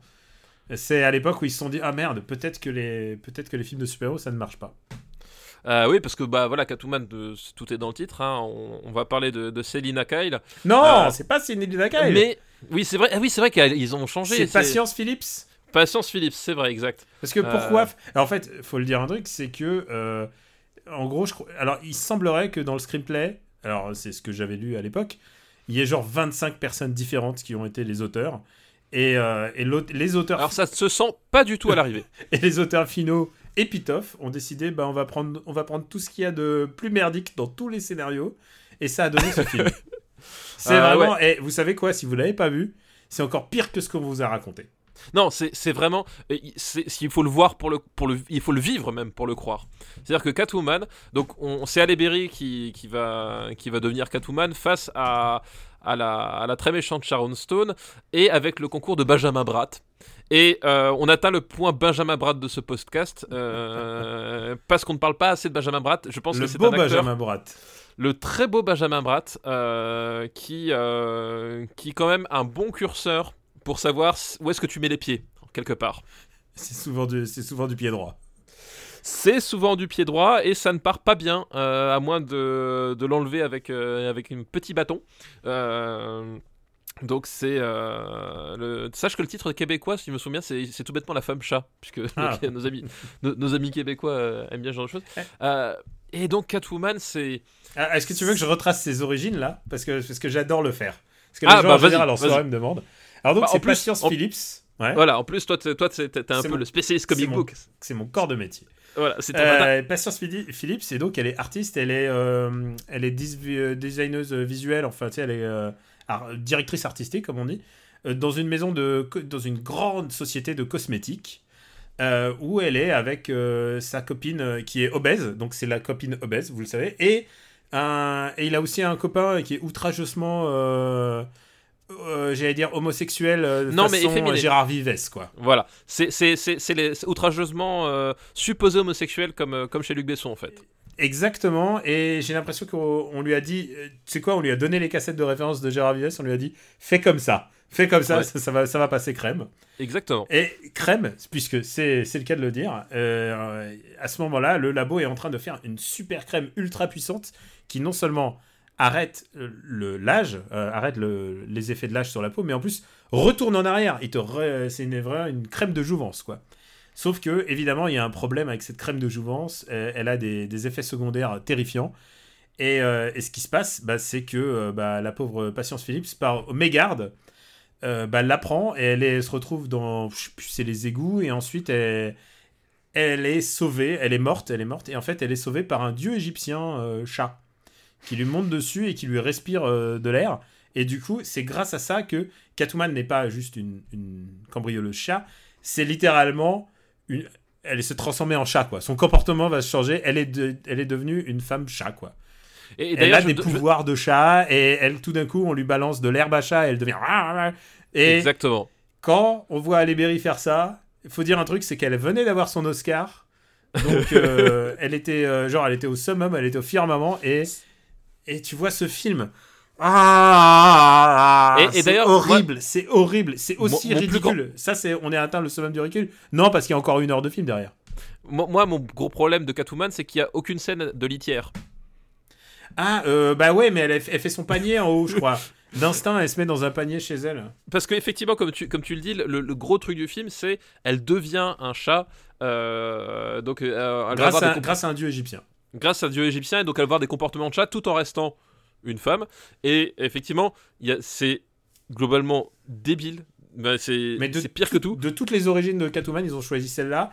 Mais en plus, en se disant, bah, ça évoque un petit peu celle de Burton. Les gens vont kiffer. Oh là là, bon Dieu. Oh là là, mais c'est horrible. C'est horrible. Et en plus, le, le, le, le, pire, c'est que euh, là, on vous parle du scénario et, et qui, qui, globalement, fait le chat pendant, pendant une heure et demie de façon complètement grotesque. Oh là Euh, là, la scène de basket. Je pense que, tu sais quoi, Mais oui, on pourrait faire une voilà, anthologie des- justement. des, pires scènes de basket de tous les temps. Voilà. Puisque Et- tout d'un coup, elle se met à faire la femme chat en faisant du basket en, en sur faisant du fond de basket. R&B de l'époque. Et surtout, surtout qu'en plus, c'est génial parce que euh, tu vois que globalement, l'idée de cette, de cette scène de basket, puisqu'on en parle, euh, c'est pour moi la scène emblématique du film, et d'ailleurs elle, tourne sur internet euh, en, tant que telle, c'est que en fait on, va montrer que ses pouvoirs de chat, et ben, ça lui donne une super agilité, qu'elle va bouger super vite. Le problème, c'est que tu vois bien que. Elle n'a pas subi l'entraînement pour être quelqu'un de super agile qui bouge super vite. C'est-à-dire que La caméra passe, essaye de bouger vite, quoi. la caméra essaie de bouger à sa place. Benjamin Bratt est immobile pour donner l'impression que euh, Halle Berry bouge vite, mais t'es, genre t'es pas dupe. Tu sais, c'est genre c'est grotesque. Et surtout cette scène là.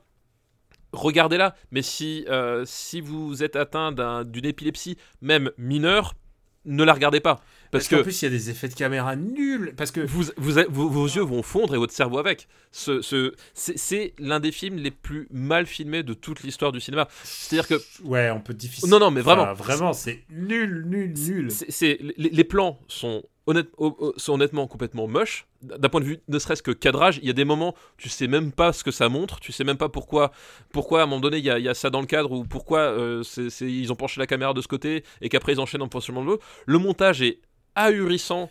De, de, de conneries. Il y a, aujourd'hui sur internet, le, le- il y a la scène super célèbre dans, dans Taken 3 où euh, Liam Neeson euh, monte une palissade en. Un grillage, en, oui, un, en un 18 grillage plans. et, et, et ça prend 18 plans dans tous les axes possibles, euh, jour contre jour, euh, 180 degrés, rien à battre. euh, euh, voilà. Là, c'est exactement pareil. C'est-à-dire que il y a des- les plans sont montés en dépit du bon sens. Tu n'as aucune sensation. Enfin, le, le seul truc, c'est que la seule sensation que tu as, c'est que tu as mal au crâne. C'est-à-dire que tu, tu, tu, tu n'as pas l'impression que c'est plus rapide ou plus impressionnant ou quoi que ce soit. Ça, ça n'apporte vraiment rien. Et en plus, la photo est immonde. Ah, alors, tu fais bien d'en parler parce que tu sais qui est le responsable de la photo de ce film? Euh, non, c'est qui? Alors, c'est un mec que tu connais peut-être, puis c'est Thierry Arbogast. Et Thierry Ah, Arbogast, Thierry Bogast, oui, que C'est chez le- Luc Besson. ouais. c'est le directeur photo de Luc Besson. Et je veux dire, euh, tu sais quoi, quand il est pas sur Arthur et les Minimoys, je, je connais son CV un petit peu, il est sur Astérix aux Jeux Olympiques. Bah oui, c'est. euh, Babylone AD, c'est lui. Tire- ti- tirer les bons tuyaux.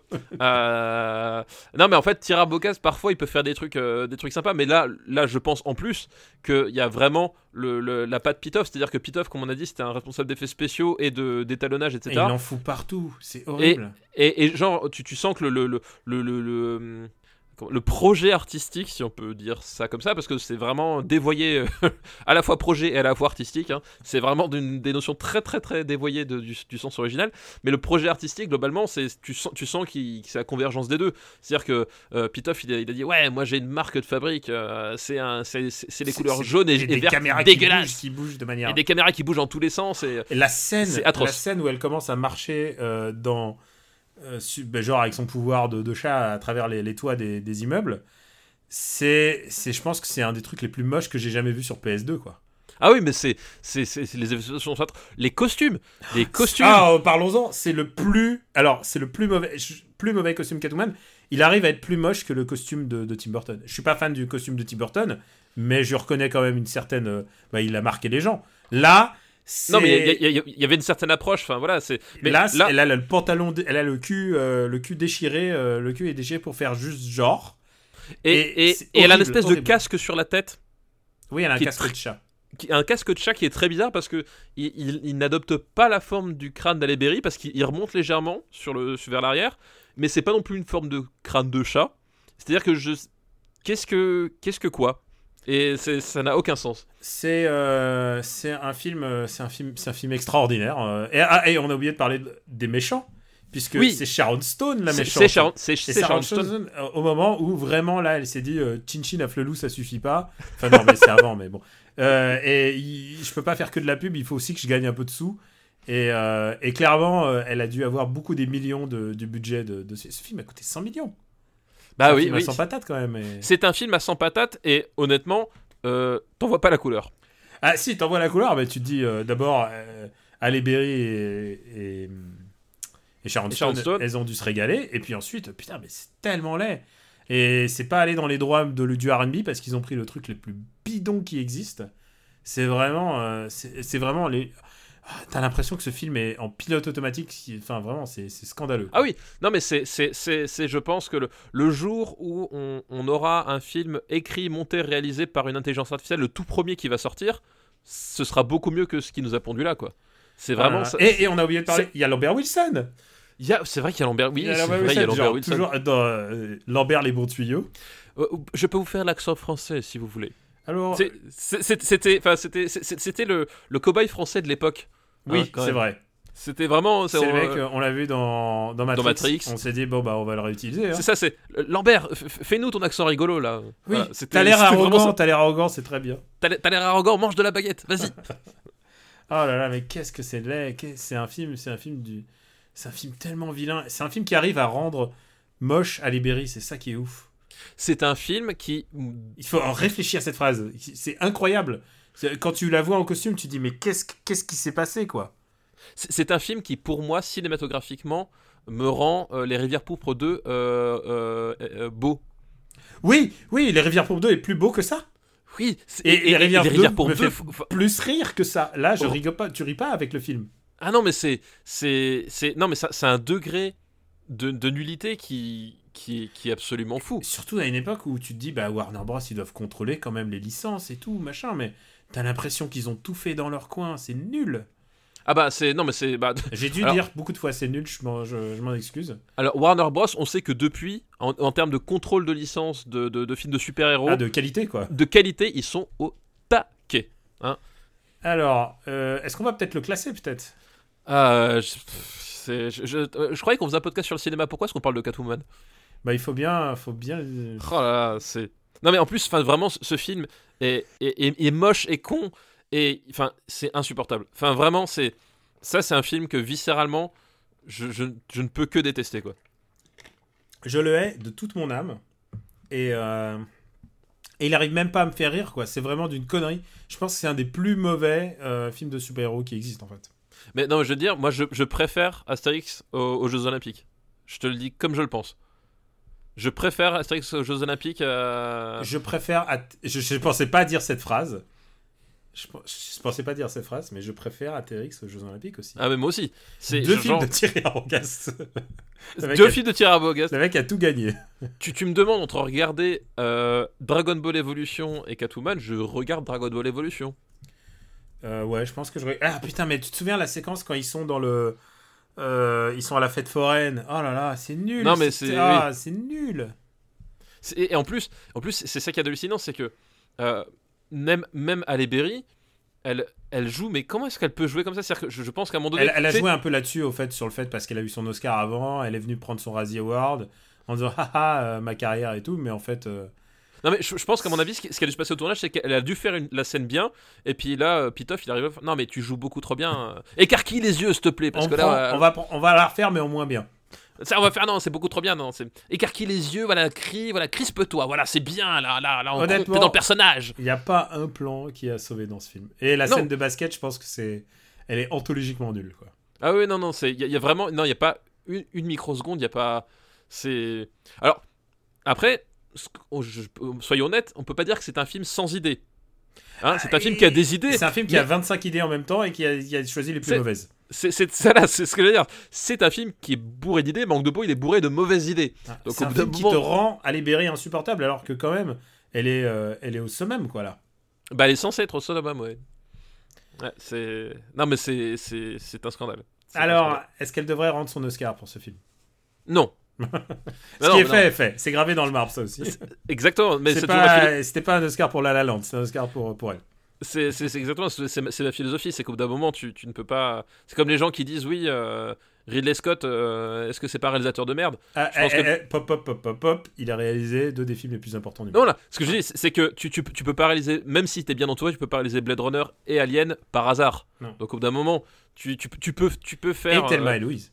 Et Thelma Louise. Enfin, il y a encore d'autres exemples. Enfin, je veux dire, voilà. Mais tu, tu à un moment donné, tu, tu, tu, tu peux faire tous les, euh, euh, tous- tous les Robins des Bois euh, cross soldarienne du monde. Ça t'enlèvera pas le fait qu'un jour t'auras les aliens, quoi. Et ce que tu dis, c'est beau parce que c'est un beau message euh, d'espoir pour euh, Pitoff? Quelque part, oui, peut-être qu'à un moment donné, il aura une rédemption. je veux dire, qui, Comment tu reviens d'un film comme ça, quoi? Je, je sais pas, je sais pas. Je sais- Non mais bah, déjà tu reviens pas, première chose, parce qu'on est en 2018 et euh, Pitoff, enfin euh, Catwoman ça reste le dernier film qu'il a réalisé. Euh, Donc euh, non, je, je- je ne sais pas si tu reviens. Peut-être que si à un moment donné ils s'associaient avec, euh, je sais pas, Alexandre Jardin pour faire un film, ils un film tous les deux, peut-être qu'il y aurait quelque chose. Donc on est d'accord, Catwoman est donc officiellement le plus mauvais film des années 2000. Je pensais pas qu'il batte Astérix aux Jeux Olympiques serait battu. Eh ben si, si, si. Et alors, Semi Cocorico c'est un film à moitié français du coup, tu vois. C'est à moitié français, tu rigoles. Il y a, il y a le réalisateur, il y a le directeur photo et il y a l'acteur. Et il y a Lambert Wilson. Oui mais après le, le pognon est américain. C'est vrai. Ah oui, mais. c'est- c'est- ok, d'accord. le fiasco est américain, je, je te, je te le concède. Et euh, c'est un film qui a failli tuer une deuxième fois la licence Batman, quand même. Oui, c'est vrai, c'est vrai. Alors, euh, on va passer sur le deuxième, un peu vite, puisque c'est notre règle, euh, qui est euh, des films réalisés par Luc Besson. C'est Ah. Angela. Oui. Et alors, Angela, non, on a une règle pour les films, les films de Luc Besson, c'est que on n'en parle pas et on le garde pour, on le garde pour, Pour parler à mon Luc. C'est vrai que ça. beaucoup de gens nous parlent en ce moment de Luc Besson et on lit tous Oui. les articles.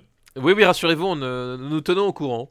Et je tiens à le dire, euh, Angela, je veux juste annoncer la, la couleur. Je pense que c'est un des plus mauvais films de Luc Besson. Alors, je pense que c'est un meilleur film que Catwoman. Euh, mais, Pas de beaucoup.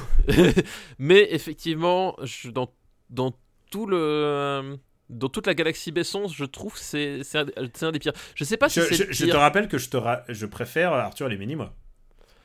Ah ouais, mais toi, t'es un type bizarre, toi. Non, non, mais je veux dire, c'est pour dire à quel point je, je, je conchis ce film. Voilà, je- on va pas en parler maintenant parce qu'on veut aussi que notre ami euh, Benjamin François cède la partie. Donc Et, je- jour- et je crois qu'il a pas vu Benjamin, non? Oh, putain. Je crois qu'il- Heureux homme. je, je crois qu'il va le découvrir avec nous. Ah putain, c'est... c'est- Benji, si tu nous entends, coucou 90 minutes de bonheur en noir et blanc. Luc Ah. Besson. Euh, photo Thierry Arbogast. Alors, où est-ce qu'on le met? On va juste choisir où on le met.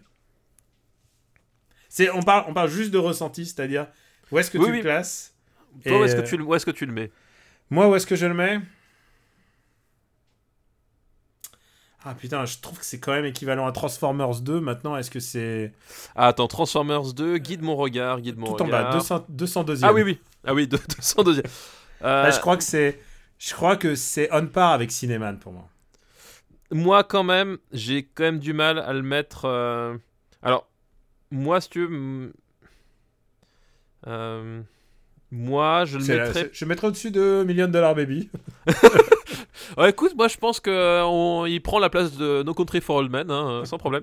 Euh, non, j'ai quand même du mal à le mettre en dessous de, en dessous de, de, de This No Good. Euh, Moi, je. Guide mon regard is no good. Tu peux pas Is le no mettre au-dessous d'Is no good. Ouais, Euh, ah, je putain. mettrais juste au-dessus d'Is No Good. Ah, attends, laisse-moi. Je suis en train d'essayer de me remettre dans, dans l'état d'esprit. Euh, Non, ok, alors, si, si, je sais, je sais ce qu'on va faire. Moi, je le mettrais en dessous de Battle Royale 2. euh, J'essaie de me, me replonger dans l'état d'esprit que j'étais en sortant de Planète des Singes, si tu veux. Pour essayer d'évaluer ce film, quoi, tu vois.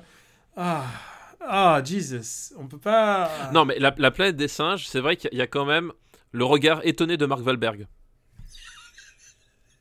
Le type, il voit des singes monter sur un cheval, il qui fait Ok, euh, je vous prendrai une baguette s'il vous plaît. c'est, c'est, c'est vraiment un truc étonnant quoi, ce- dans ce film. Euh, Je suis en train de regarder à. Putain. Euh, je- Non, non, non, je crois que je peux pas. Non, je peux décemment pas. Je crois que c'est trop haut pour moi. Euh, Je, crois que, je crois que même dans Transformers 2, je crois que je préfère Transformers 2 à ça. Je crois que Bon, je, allez. je mettrais. euh, les bons étroits, c'est vraiment, vraiment dégueulasse. Je te l'accorde juste en dessous de Transformers 2. Je vais pas me battre pour Angela en fait. Je vais me battre pour Angela, personne jamais. Personne jamais. Alors, s'il y a un fan d'Angela, eh ben écoute, il va être ravi d'être notre, notre auditeur parce que putain. Ah bah oui, là, là, c'est. En plus, on, on- on lui- a privé de, de toute argumentation, donc il est, Ah oui, là, c'est il, c'est il- clair. il est juste face au rejet, quoi. Et euh, le dernier film, je pense qu'on va y passer des heures et des heures et des heures. Oula. C'est un film. Alors, il y a un auditeur qui m'a envoyé le site pour repérer euh, les films, il faut savoir s'ils sont disponibles sur les, quelles plateformes. Et il est disponible sur euh, Netflix, je précise. D'accord. Donc, c'est un film de qualité, tu peux t'imaginer. Et. Euh... Ah putain, une vraie liste de dope quand même. Ça fait longtemps qu'on n'a pas une liste de dope. T'as Catwoman, Angela. C'est un film qui va pas aller haut, je te préviens tout de suite. Mais il y a des nazis. Ah Il est Ah, question bah voilà. de nazis. Ah bah voilà. C'est un film qui s'appelle La Beuse de François Dezania et Thomas Sorio avec Oh. Michael Youn, dont le film euh, qui s'appelle Christophe euh, vient de sortir. Et tu sais quoi, papa? Je sais, que C'est un Rocco. je sais que ton temps est précieux. C'est Tu- un Rocco. Non, tu ne vas pas le voir. C'est horrible, horrible. C'est Euh, vraiment pas bon. euh, Tu l'as vu De quoi Christophe? Non. Non, euh, je- je- j'entends bien. La. Euh, pff, j'ai- le malheur de, de, de, de l'avoir vu, oui. Euh, c'est. Alors, il faut remettre dans le contexte parce qu'il y a vraiment un contexte de l'époque. Ah oui, c'est le contexte. Non mais le Alors- contexte, le, le contexte important pour, pour se dire comme à un moment donné, quelqu'un a pu donner quelques millions d'euros pour faire ça. Euh, alors moi je peux te le dire, c'est qu'à l'époque, euh, il était euh, au, sommet du, au sommet de sa popularité, euh, Michael Youn. Et en plus, il a cartonné avec son précédent film, je crois. Ah, alors par contre, juste une question parce que le, le- la buzz c'est basé sur le personnage d'Alphonse Brown. Ouais. Ah non, non, le- c'est son premier film à lui. C'est son premier. oui, mais c'est ça, c'est que le, le- parce qu'après il y a eu des il y a, il y a eu la, la chanson. Oui, Non, alors, il oui. Il il la chanson. Est-ce que le personnage existait avant le film ou est-ce que c'est juste le Non, battage non, médiatique du film qui a fait que le, le- le single s'impose? Le, le single a été fait pour le film, celui-là. D'accord, ok. C'est la question que je me posais. Et si on, et vous allez peut-être l'entendre dans le fond, de dans le fond, parce que parce que c'est quand même c'est quand même de la bonne musique. Euh, Michael Doug joue, joue Alphonse Brown, donc euh, comme le, le nom du single. Et Alphonse Brown est le fils et le Caché. fils caché de euh, James Brown. James Brown, c'est ça. Ce qui explique son style de musique qui est le funk. Tout à fait le funk. C'est un mélange de, de funk et de punk. C'est quoi C'est la puissance du port du Havre, c'est ça les paroles? Euh, la culture de la betterave. Ouais, je sais plus. C'est Ah, c'est un truc comme ça. Brown, la culture de la betterave. Je sais plus quoi, et c'est toujours des... Ouais, c'est un truc dans ce style-là. Mais à un moment- parce qu'à un moment donné, il y a un truc sur le port du Havre, mais je me rappelle. Oui, oui, euh, le port du Havre, bien sûr, bien sûr. C'est ça. C'est parce que c'est drôle d'habiter au Havre, en fait. Ouais, voilà, en fait, le but c'était de faire un peu truc un peu décalé, quoi. Voilà. Et, voilà. euh, Très décalé. et euh, du coup, euh, il y a un truc, euh, il faut remettre aussi dans le contexte. Donc, il sort de prison, il a des aventures, et en fait, il, il trouve. Alors, c'est un stoner movie en plus. Putain, je déteste les stoners. Euh, Enfin, si, il y en a un que j'aime bien, mais pas celui-là en tout cas. Bah oui, bah déjà ça, ça s'appelle la buzz, donc tu, tu, Ouais. tu, voilà, tu peux. Alors, euh, je, je tiens à préciser pour nos amis mélomanes, le, stoner movie n'a rien à voir avec le stoner rock. C'est vrai. C'est c'est- c'est pas le même genre du tout. Donc, euh, pour me remettre un peu dans l'histoire, donc il récupère de la bœuf, euh, du cannabis extra puissant cultivé par les nazis parce qu'ils faisaient des expériences sur des humains. Ce qui est un peu euh, le voler les, Monty Python, je trouve. Enfin, mais bon, déjà ça a été vu, mais sauf que c'était avec des blagues et pas avec de, de la bœuf. Et donc euh, ils sont traqués par la police et par un fils de nazi. Voilà. Voilà. Et, euh, et donc il y a son compère Vincent Dozania. Et puis, euh, et puis voilà, je crois que c'est à peu près tout. Il y a plein de caméos de l'époque. Genre euh, Cadmerade, enfin tu vois. euh, je suis sûr qu'il y a, il y a- il doit y avoir Cool Chain. Euh, non, il y a de Joey Star. Non, il y a l'un des deux. Il y a soit Cool Chain, soit Joey Star. Ah ça je me rappelle plus exactement. euh, ouais, là c'est Mais Tu sais trop comme, lointain. tu sais comme je t'aime, papa. Je vais De te- quoi Je vais t'apporter. Je t'aime, papa. Oui, vais oui, non mais justement je. Je t'aime Stéphane Boulet. Je vais t'apporter un peu d'éclairage en fait, puisque ce film a été euh, écrit euh, par euh, Philippe de, Co- de Chauvron, que tu connais bien. C'est le réalisateur euh, de à, à bras ouverts et de Qu'est-ce qu'on a Oui. fait en bon Dieu, Oui, oui, voilà. Qui a été aussi le scénariste de Neuilly sa mère à l'époque, si tu veux savoir. Ah bah quelqu'un de talent. Le- voilà, notre pays a du, a du talent. Non, non, mais, euh, non, mais voilà, moi je mets, les- je suis quand même précis, c'est quand même mon- aussi mon corps de métier. tu vois, mon corps de métier, c'est Catwoman et cette merde. Et, euh, et donc, euh, Philippe de, ce scénario a été écrit par Philippe de, euh, de Chauvron et un autre.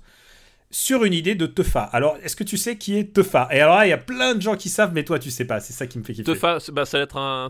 J'imagine que si tu me dis ça comme ça, c'est un rappeur, non J'imagine? Alors, c'est un producteur DJ. Ah, un producteur. C'est un producteur DJ de musique euh, qui est euh, qui est fat. C'est Verlan Teufa. Tu, tu l'as eu? Ça, ça, tu l'avais? Ça, c'est bon? Ouais, plus ou moins, ouais. Et, euh, et c'est lui qui propose à Michael Youn des plein d'idées, plein d'idées. À la fois, il fait du rap, pas forcément hardcore. Il produit Diams notamment. Son Diams, c'est son plus gros truc.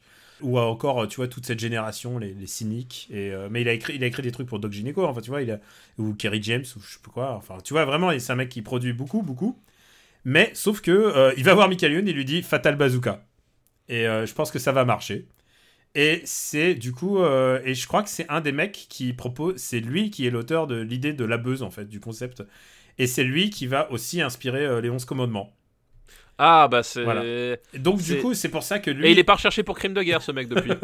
le mec est à la fois dans la buzz, les 11 commandements et dans Is No Good. Oh putain. Ça lui fait un point copain avec euh, Michael Youn. Ah la Et vache. pourquoi tu aurais pu entendre parler de Tofa C'est et un peu le Guy Georges du, cinéma, du, du bon goût cinématographique, quoi. Attends, attends, parce que c'est pas fini. Oh merde. Il est, il est le, le DJ, il est le DJ de euh, pas pas toutes les saisons, mais parce que j'ai essayé de vérifier quand même. Il est le DJ de euh, Cyril Hanouna sur son émission de Touche pas à mon poste. Ça vient de mieux en mieux, cette histoire. C'est Vraiment là, c'est. Ah mais là, je... putain, on passe de Ah. de baby à la buzz. Ah là, c'est. Fou. C'est intense, hein. Ah ouais, là, c'est roller coaster, quoi. Donc voilà, c'est, je voulais, je voulais, je voulais mettre un peu. euh, De contexte. Non ouais, et l'accent sur un talent français. Sur, euh, parce que ça, ça, il a rien en commun. Alors, alors- Une filmo comme ça, c'est impossible quoi. ah ouais, et, et- et tu, et tu vas voir que ce type-là n'aura jamais la Légion d'honneur. Je Hein pense pas. Ah, Bravo la si, France, bravo la France. Hanouna va faire hashtag, euh, hashtag Légion pour Tefa. Et, euh, et puis en fait, et depuis, il fait plein de trucs genre de, de production euh, lol, lol rap basé sur des, des people quoi. Alors, il a rien à voir avec la vengeance de Morsay, rassure-moi. Son, son- son pouvoir ne va pas jusque-là. Non, mais par exemple, euh, c'est lui, je crois que c'est lui qui. euh, c'est lui qui a, qui a composé euh, Quand il pète, il trouve son slip. Alors, je ne sais pas de quoi tu parles, mais je vois à peu près l'idée. C'est une parodie de Patrick Sébastien, mais par un gars que je connais absolument pas. Mais je crois que c'est lui qui l'a produit, quoi. Putain, mais eh, n'empêche, on, on est, je pense, le podcast culturel le plus riche qui, qui puisse Alors- exister dans toute la place de pod- podcastique. Le spectre de Super Ciné Battle est très très large, putain. Ah, c'est vraiment là aujourd'hui, c'est- on en a pris, mais vraiment pour tout le monde. C'est-à-dire Ah, que vraiment là. c'est c'est genre plein de choses, on a pris C'est- plein plein de trucs. C'est intense. Alors, euh, est-ce qu'on a besoin de plus parler de ce film? Parce que là, on rigolait, on rigolait, mais clairement, c'est pas drôle. Clairement, c'est de la merde. C'est vraiment de la merde, et c'est pas très bien réalisé. François Dezania, euh, qui en fait, euh, au fur et à mesure, il, euh, il a quand même des idées de, il a quand même des idées de réalisation. Il a réalisé un- un- une comédie qui était pas mal, qui s'appelait Adopte un veuf. Et euh, tu vois, donc il y a une vie après les 11 commandements en fait. Et euh, et euh, alors que son, euh, son compagnon Thomas Sorio, il a réalisé la Dream Team, qui est un, qui est une comédie avec Gérard Depardieu qui est entraîneur de foot dans un village. D'accord. Voilà. C'était du cinéma comme tu. Eh, vivement les années 2010 pour que vous nous Oh, envoyiez plein de bonnes listes avec ça. Ah non, putain, épargnez-moi quoi, épargnez-moi. Euh, non, mais oui, pas peine d'en dire plus. C'est- de la merde, c'est pas drôle, c'est. C'est mal fait, c'est C'est moche comme un cul, enfin je veux dire, c'est. c'est produit très très vite parce que voilà, il fallait profiter de, de la Oui, puis ça, puis ça, ça a vraiment tous les, euh, tous les côtés euh, agaçants du, du, stoner, du, du stoner movie. C'est-à-dire, c'est des mecs, euh, euh, on est défoncé, donc on rigole comme ça. Ah pendant putain, les scènes de Stone, elles sont nulles. D'ailleurs, euh, je tiens à dire, j'ai voilà. fait une photo, j'ai fait une capture pour faire euh, euh, One Perfect Shot. Parce que c'est vraiment, c'est vraiment nul nul. Et euh, ouais, c'est ça, ça, ça a vraiment aucun intérêt. Quoi. Enfin, c'est nul à chier. Euh, bah ouais, bah, donc où est-ce qu'on va classer? Euh, Je te laisse un peu la prio puisque j'ai dit Oh un la peu, vache Oh la vache Putain, mais. les- Alors, tu sais, moi, je... un grand sage a dit un jour Ouais. euh, l'im- l'important, c'est pas de gagner la guerre, mais c'est de savoir gagner les, les batailles qui comptent. Euh, tu vois, je me sens un peu, là, un peu comme ça, là. C'est genre. Qui, qui a envie de livrer cette bataille sur le classement de la buzz, quoi Parce que Euh. c'est moins bien que Gamer. Gamer est plus rigolo, quoi. Gamer est plus rigolo, il est plus, plus ringard aussi. Euh, C'est.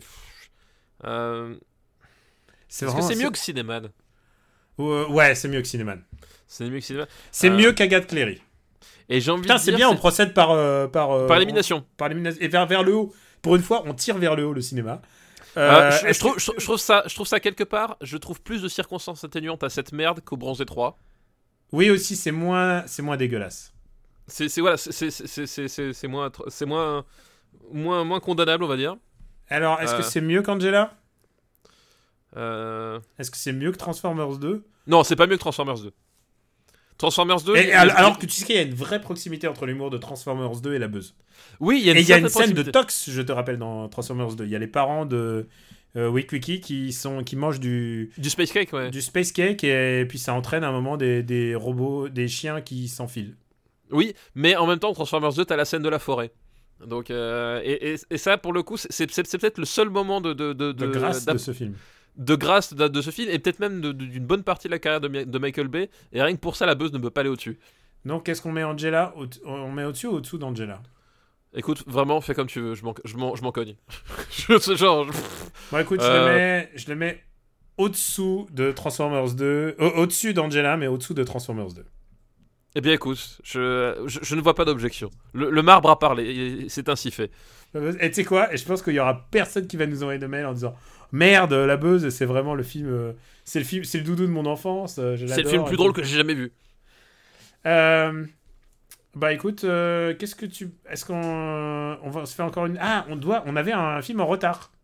Ah oui, on avait un film en retard. D'abord, remercions euh, Pierre Marchebas pour cette excellente liste de, ne- de nullité. Oh putain, ouais, c'est la liste de la en a- souffrance, il a eu le dernier, il a eu la dernière place et il en a eu deux autres quand même. euh. Ouais, non, non, eh ben, Très, très bien. Pas mal. Bien, bien, bien joué, bien joué. Est-ce qu'on ferait pas le mariage de Yuya? Euh, mais si, on peut faire le. Puisque. le- Alors, c'est pas Yuya, c'est Ah, euh, euh, merde. Tuya. Tuya, pardon. Oh, ouais, le mariage de Tuya. Euh, oui, que du coup, j'ai vu, puisque tu m'as envoyé le, Que- le, le DVD via, via nos eurodonateurs de, du RPU. du, du- du RPU. Donc, euh, bah, du coup, euh, pour, on va restituer l'histoire. C'est euh, en, en Mongolie, dans les plaines, dans les steppes mongoles. il c'est l'histoire d'une d'une jeune femme, donc qui s'appelle Tuya, qui, qui, qui est fermière et dont le mari s'est éclaté la jambe. handicapé, je crois. Non, en fait, il s'est éclaté la jambe en creusant un puits. Ah oui, c'est euh, vrai. Pour, pour la ferme, puisque euh, les steppes mongoles, hein, c'est c'est- une région plutôt désertique, on va dire quand même. Euh, et, euh, et, et du coup, en fait, un, jour, elle, euh, euh, en, en aidant un. Oups, attends, pardon, j'ai tapé dans le micro. Voilà. Et puis un jour, en, en aidant un, un voisin, en fait, elle se, elle, se bloque elle aussi le dos et on lui apprend que globalement, euh, euh, elle va pas pouvoir continuer euh, à vivre comme ça, sous peine d'être paralysée elle aussi. Et donc la seule solution euh, qui- qu'ils ont, c'est, euh, c'est elle de divorcer de son mari, de se trouver un, un nouvel homme pour l'aider à la ferme. Voilà. Et euh, donc tu vas, euh, tu, tu vas avoir le, le défilé de prétendants qui vont, qui vont venir Des- pour... euh, Littéralement des allers-retours. Oui, bah oui, qui vont venir pour, pour l'épouser, chacun avec, euh, avec leurs arguments, leur, euh, euh, leur, leur projet, leur façon de faire. Et elles sont. Sa seule condition, c'est que euh, on, on continue de s'occuper. Enfin, que euh, le mari accepte de vivre avec son. avec l'ancien mari de, de Tuya pour, euh, pour s'en occuper euh, également. Parce qu'en fait, elle, euh, elle divorce pas par, euh, parce qu'elle l'aime plus, mais elle divorce parce qu'elle n'a pas le choix. C'est exactement ça. Et, euh, et Alors, voilà, c'est coup- frais dans ta mémoire. hein. Ah bah oui, bah je l'ai. je l'ai- Tu pour le-. Pour le coup, je l'ai vu il y a deux jours. Donc, euh, donc c'est, on, va, on va voir un- la confrontation de plusieurs mondes hein, là- là-dedans, euh, puisque à un moment donné, elle va, elle va avoir un prétendant qui va, qui a fait fortune dans le, dans les puits de pétrole et euh, donc qui, qui va, qui va vouloir, qui va vouloir l'épuiser. Euh, elle, euh, elle, voilà, galère avec ses moutons. Elle doit faire trois allers-retours par jour de, de, de 30 bornes euh, pour, pour chercher de la flotte. Enfin, voilà, t'as, t'as, t'as- t'as- le côté euh, tradition contre modernité euh, en Mongolie, puis t'as surtout justement le, le, euh, bah, le, le portrait de- de- d'une femme courage, quoi. Parce que C'est euh, exactement ça. C'est très proche. euh, c'est presque une tradition chinoise, j'ai envie de dire, puisque pendant des années, bah, les, notamment la figure de Gong Li a été vraiment une image de la femme battante chinoise. Voilà, c'est vraiment la femme courage, c'est-à-dire que elle, elle- elle assume la, la famille, mais elle assume, le, elle assume son rôle de mère, son rôle de, de fermière. Elle Euh, renonce jamais. Elle, ne renonce jamais, elle, elle reste campée sur ses, euh, sur, sur ses, euh, sur ses convictions. Euh, en même temps, elle est tiraillée dans, ses, dans ses sentiments parce qu'il y a, en fait, elle a, elle a, elle a un, personnage masculin qui, qui, qui, qui vit près de chez, chez eux et qui, avec qui elle a des, des sentiments ambivalents. Enfin Ouais. voilà. C'est, Et, et en plus, c'est un film sur, qui donne une vision de la société chinoise que t'as pas l'habitude de voir, puisque c'est un truc très particulier, quoi. C'est un cas où elle Ah bah, divorce pour c'est, un, euh, subvenir à ses besoins. c'est vraiment enfin t'as as vraiment le côté euh, euh, t'as vraiment le- ce côté on va on va capturer un Un, moment de vie, quoi. un, moment de vie un- un- en plus très précis très très localisé euh, dans le temps oui et et t'as ce côté en, en suspension quelque part parce que tu euh, bah, quand tu quand aucune véritable notion sur euh, sur comment vivent les, les, les, les peuples mongols, tu, euh, au début tu te poses un peu la question de savoir à quel moment ça se passe. Enfin, tu vois, t'as as vraiment le- ce, ce côté. euh, Alors, petit à petit, tu comprends que c'est vraiment contemporain, mais au début, tu sais pas si c'est pas dans les années 80. Enfin, tu sais, t'as vraiment ce côté euh, où est-ce que je suis, quoi. euh, qui, euh, qui, qui, euh, qui, qui est, qui est présent. Et, et voilà, donc après, c'est un, c'est un, c'est un film qui est, qui est assez, comment dire, qui, qui malgré son, son justement son, son sujet de, de la, de la Mongolie rurale. Donc euh, on est vraiment sur euh, Mongolie rurale avec ses traditions, puisqu'on on, on a le mariage traditionnel euh, en costume avec les, traditions, avec les traditions. T'as aussi, enfin, une, vraie modernité dans la construction du personnage de, de quoi. Euh, qui, qui, qui, qui effectivement, enfin, c'est c'est c'est c'est la, c'est la nana, c'est un c'est le pitbull en fait. Il y a vraiment un côté un côté pitbull euh, où elle, a- elle arrête pas de vanner les mecs, elle, a- elle, elle arrête pas de, de- d'essayer de les plier à ce que à ce qu'elle elle veut. Elle va jamais se elle va jamais céder facilement à ce qui à ce qui se passe. Et, euh, et c'est en fait, en un, un personnage qui est assez attachant. C'est un film euh, qui m'a beaucoup fait penser à un, à un autre classique, un film de Zhang Yimou qui s'appelle Kiju, la femme chinoise. Je sais pas si tu l'as vu, justement avec Non, Gong je l'ai pas vu non. et qui aussi retraçait bah, le, le dur travail, euh, enfin le dur combat en fait, d'une femme qui est une paysanne en plus. C'était vraiment un peu, un peu le même contexte en fait. Et il y a une vraie, il y a une vraie filiation entre ces deux films à 10 ans d'écart en fait. C'est ça qui est intéressant. Euh, c'est un film qui a été largement salué par la critique et aussi, je crois qu'il a eu un ours d'or. hein, si tu Oui, c'est ça, voilà, Ouais. Ours d'or. En tout cas, c'est ce qui est marqué sur la jaquette du DVD. Oui, et en général, euh, quand t'es ours d'or, tu, tu le mets en avant. C'est ça. et Ours d'or qui est quand même un palmarès très audacieux à chaque fois.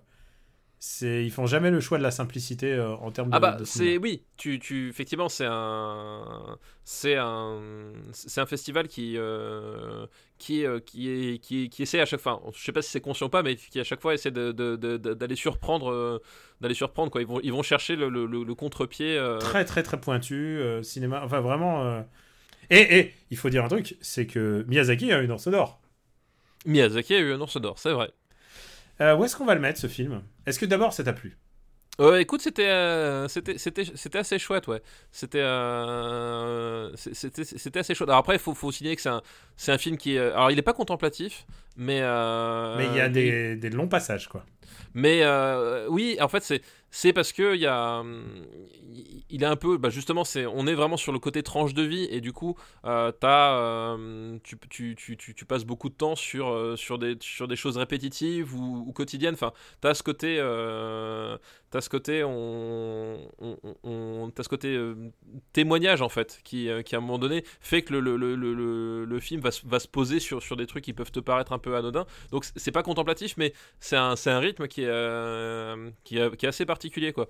Donc ça, ça peut déstabiliser. Mais, euh, mais, mais, mais, mais c'était, c'était assez chouette parce que justement ce que je disais le personnage de Tuya en fait est, euh, est vraiment attachant et euh, même le personnage justement du euh, alors par contre je me rappelle plus euh, du du, de, de- du voisin justement qui, qui, qui va Mhm. les aider avec sa camionnette qui cherche à, acheter un- à acheter un camion tu sais et puis qui, qui revient qui, qui va sortir le mari de de, de la pension enfin voilà même lui il, a- il est en fait c'est un personnage qui, qui est assez drôle parce que il, il a ce côté tu, tu sais il, il sait pas ce qu'il veut il est vachement volage et puis en même temps il, il va faire péter la dynamite pour, pour creuser le puits en prenant tous les risques Enfin, il y a un côté assez, assez, le duo qui forme tous les deux est assez, est assez intéressant quoi donc c'est un j'ai passé plutôt un bon moment ouais Où est-ce qu'on va le mettre? Alors euh... pouf Je pense qu'on peut tout de suite aller dans le premier tiers quand même. Là, on quitte un peu les, La fin. Oui, on, on- on- on- on quitte un peu, euh, non, on quitte un peu Michael Youn euh, et, et Halle. C'était un peu violent, je te le- je t'avoue. Putain la vache, c'était c'était hardcore. Euh...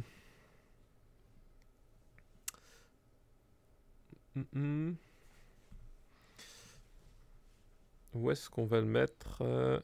Ah Je me suis perdu dans le classement, attends, pardon. Voilà. C'est des choses qui arrivent. Ce sont des choses qui arrivent. Euh, Moi, je le mettrais. Moi, je le mettrais quand même en dessous de Gangs of New York. D'accord. Écoute, je... pas d'objection. C'est je. Je l'aurais peut-être vu un peu au-dessus, un peu au-dessus, genre entre peut-être au-dessus d'être et avoir, tu vois. Ouais, mais je regarde les euh, Black Book, euh, Miss Ah Sunshine, ouais, tu vois. ouais, y a- ça. Y a- c'est il y a- quand même, c'est quand même, ça commence à devenir vraiment intéressant. Voilà, il y a des, des trucs quand même qui, qui me parlent plus en tout cas. Ok. Euh, Ok, bah écoute, euh, au-dessous de Guns N' Roses, tu dis? Ouais, juste en dessous, ouais. Comme c'est toi qui l'as vu le plus fraîchement, c'est le mariage de Tuya. Ben, on remercie la personne qui, l'a, qui, l'a, qui nous l'a envoyé. Oui, tout à fait. Alors Merci. là, on a le choix. On a soit on, on a une heure Oh, on a le temps de faire une liste. On a le temps de faire une liste, on a le temps de faire une liste. Bon, eh ben écoute, on, on a le temps de se faire une liste. Et en plus, je suis pas sûr qu'on pourra tout faire de cette liste. Donc, euh, autant, autant se lancer. C'est une liste qui nous est envoyée par Alcide. Comment ça, Alcide? Alcide. Eh bien, merci Alcide pour ta liste. En deux mots, Alcide. Sa liste s'appelle Hum, hum, hum, Présente ou quand le producteur se tape l'incruste sur la boîte du DVD. D'accord. Et alors, le premier film de sa liste, c'est Guillermo del Toro présente L'orphelinat de Juan Antonio Bayona. Oui, Guillermo del Toro qui a servi le, euh, bah, justement de, de- de parrain à toute cette nouvelle vague euh, du cinéma horrifique euh, espagnol en fait. Un espagnol, un mexicain. On peut, Mexicain. on peut, Ouais. on peut pas dire avec ce gars-là, quand même, c'est un mec qui qui soutient quand même énormément. bah, il y a vraiment, il a une idée de posse quoi, un peu, tu vois, de de bande et Oui, c'est il ça, il y aide a- beaucoup beaucoup de réalisateurs à essayer de faire leur film. Effectivement, il y a, il y a- il y a un- il y a un côté, euh, il y a un côté, euh, il y a un côté, je vous oublie pas les mecs du Hmm. Hood en fait. qui, Vraiment, est- ce- qui le rend, qui le rend assez sympathique. Je tiens à te dire un truc, c'est que euh, le personnage principal de, de l'orphelinat, lien qui me vient complètement au hasard puisque j'avais pas, j'avais pas, j'y avais pas pensé en préparant les listes, euh, c'est Belen Rueda qui joue dans Maralentro, l'infirmière. Ah oui, c'est vrai, exact. Bah oui, oui, exact. J'ai pas pensé au moment où tu me l'as Hmm. dit, ouais. Et du coup là, je me dis, oh, à tire-lame, tire-là, tire-lame, je vois quelque chose quoi. Euh, donc l'orphelinat, euh, qui est donc un, un film du futur réalisateur de euh, Jurassic World 2, euh, rappelons-le. Non, parce que ah voilà, Euh, voilà, on, est vilain quand même malgré tout, faut qu'on ait une réputation à tenir. Euh, mais euh, ça raconte en fait l'histoire d'une d'une D'une femme d'une femme en fait qui était orpheline avant, elle était dans Exactement. un orphelinat et elle revient adulte euh, dans les lieux de l'orphelinat et ils ça. ils l'achètent, ils achètent la maison avec son Ils mari avec son mari qui est, qui est- qui est médecin, ils achètent la maison pour euh, faire Bah, un truc d'accueil, je crois. Voilà, pour pas faire un vrai orphelinat, mais pour faire plutôt un, centre d'accueil pour, pour les enfants, euh, pour pour, les- enfants en ah, difficulté. Voilà. Euh, et euh, le- Elle le- a un enfant lui-même euh, adopté. Elle a un enfant adopté et, euh, et atteint du sida en fait. Euh, euh, Ça fait beaucoup déjà là. ça, ça commence à faire, ça commence à faire beaucoup. Genre, genre, waouh, waouh, waouh, waouh, où est-ce que tu vas là? Voilà. et, Et, alors, euh, et surtout, il y a un truc, c'est que je crois qu'il ne sait pas qu'il est malade. c'est ça. Il, ne- il ne sait pas qu'il, est- il ne sait pas qu'il est adopté et il ne sait pas qu'il est malade en fait. Euh, le film démarre là-dessus en fait. C'est le, euh, c'est presque le MacGuffin en fait du film. Mm. Euh, enfin en tout cas le MacGuffin de départ, justement cette, ce secret de famille qui existe, puisqu'en fait on se permet de le dire parce qu'en fait c'est, c'est éventé assez vite. Euh, parce que le film va partir dans une, dans une direction qui n'est pas du tout celle qu'on, imagine, parce qu'effectivement, oh là, une histoire d'enfants handicapés, d'enfants avec le sida, et dans quoi je m'embarque On va partir sur un, sur un truc qui n'a rien à voir, puisque très vite, le, euh, euh, le, le, le- jeune garçon va disparaître. Et on, va on va essayer de, de, bah, de, suivre le- l'enquête de la, de la mère pour retrouver ce garçon. Et le tout le twist euh, là-dedans et qui explique. On, on ne spoil pas le twist, c'est un film non non, twist, pas- mais non non non pas, pas, pas- pas Il n'y a même pas le- besoin là. Non, non, il y avait le, twist de fin, il n'y a pas besoin, mais, mais juste le- le- la particularité qui Ouais. fait que Guillermo del Toro, quand je dis twist, oui, c'était plutôt la particularité euh, du récit, euh, qui fait que Guillermo del Toro d'ailleurs euh, est présent en tant que, que caution et, et producteur, euh, c'est que euh, en parallèle de ça, en fait, il y a des phénomènes paranormaux dans l'orphelinat qui ont lieu.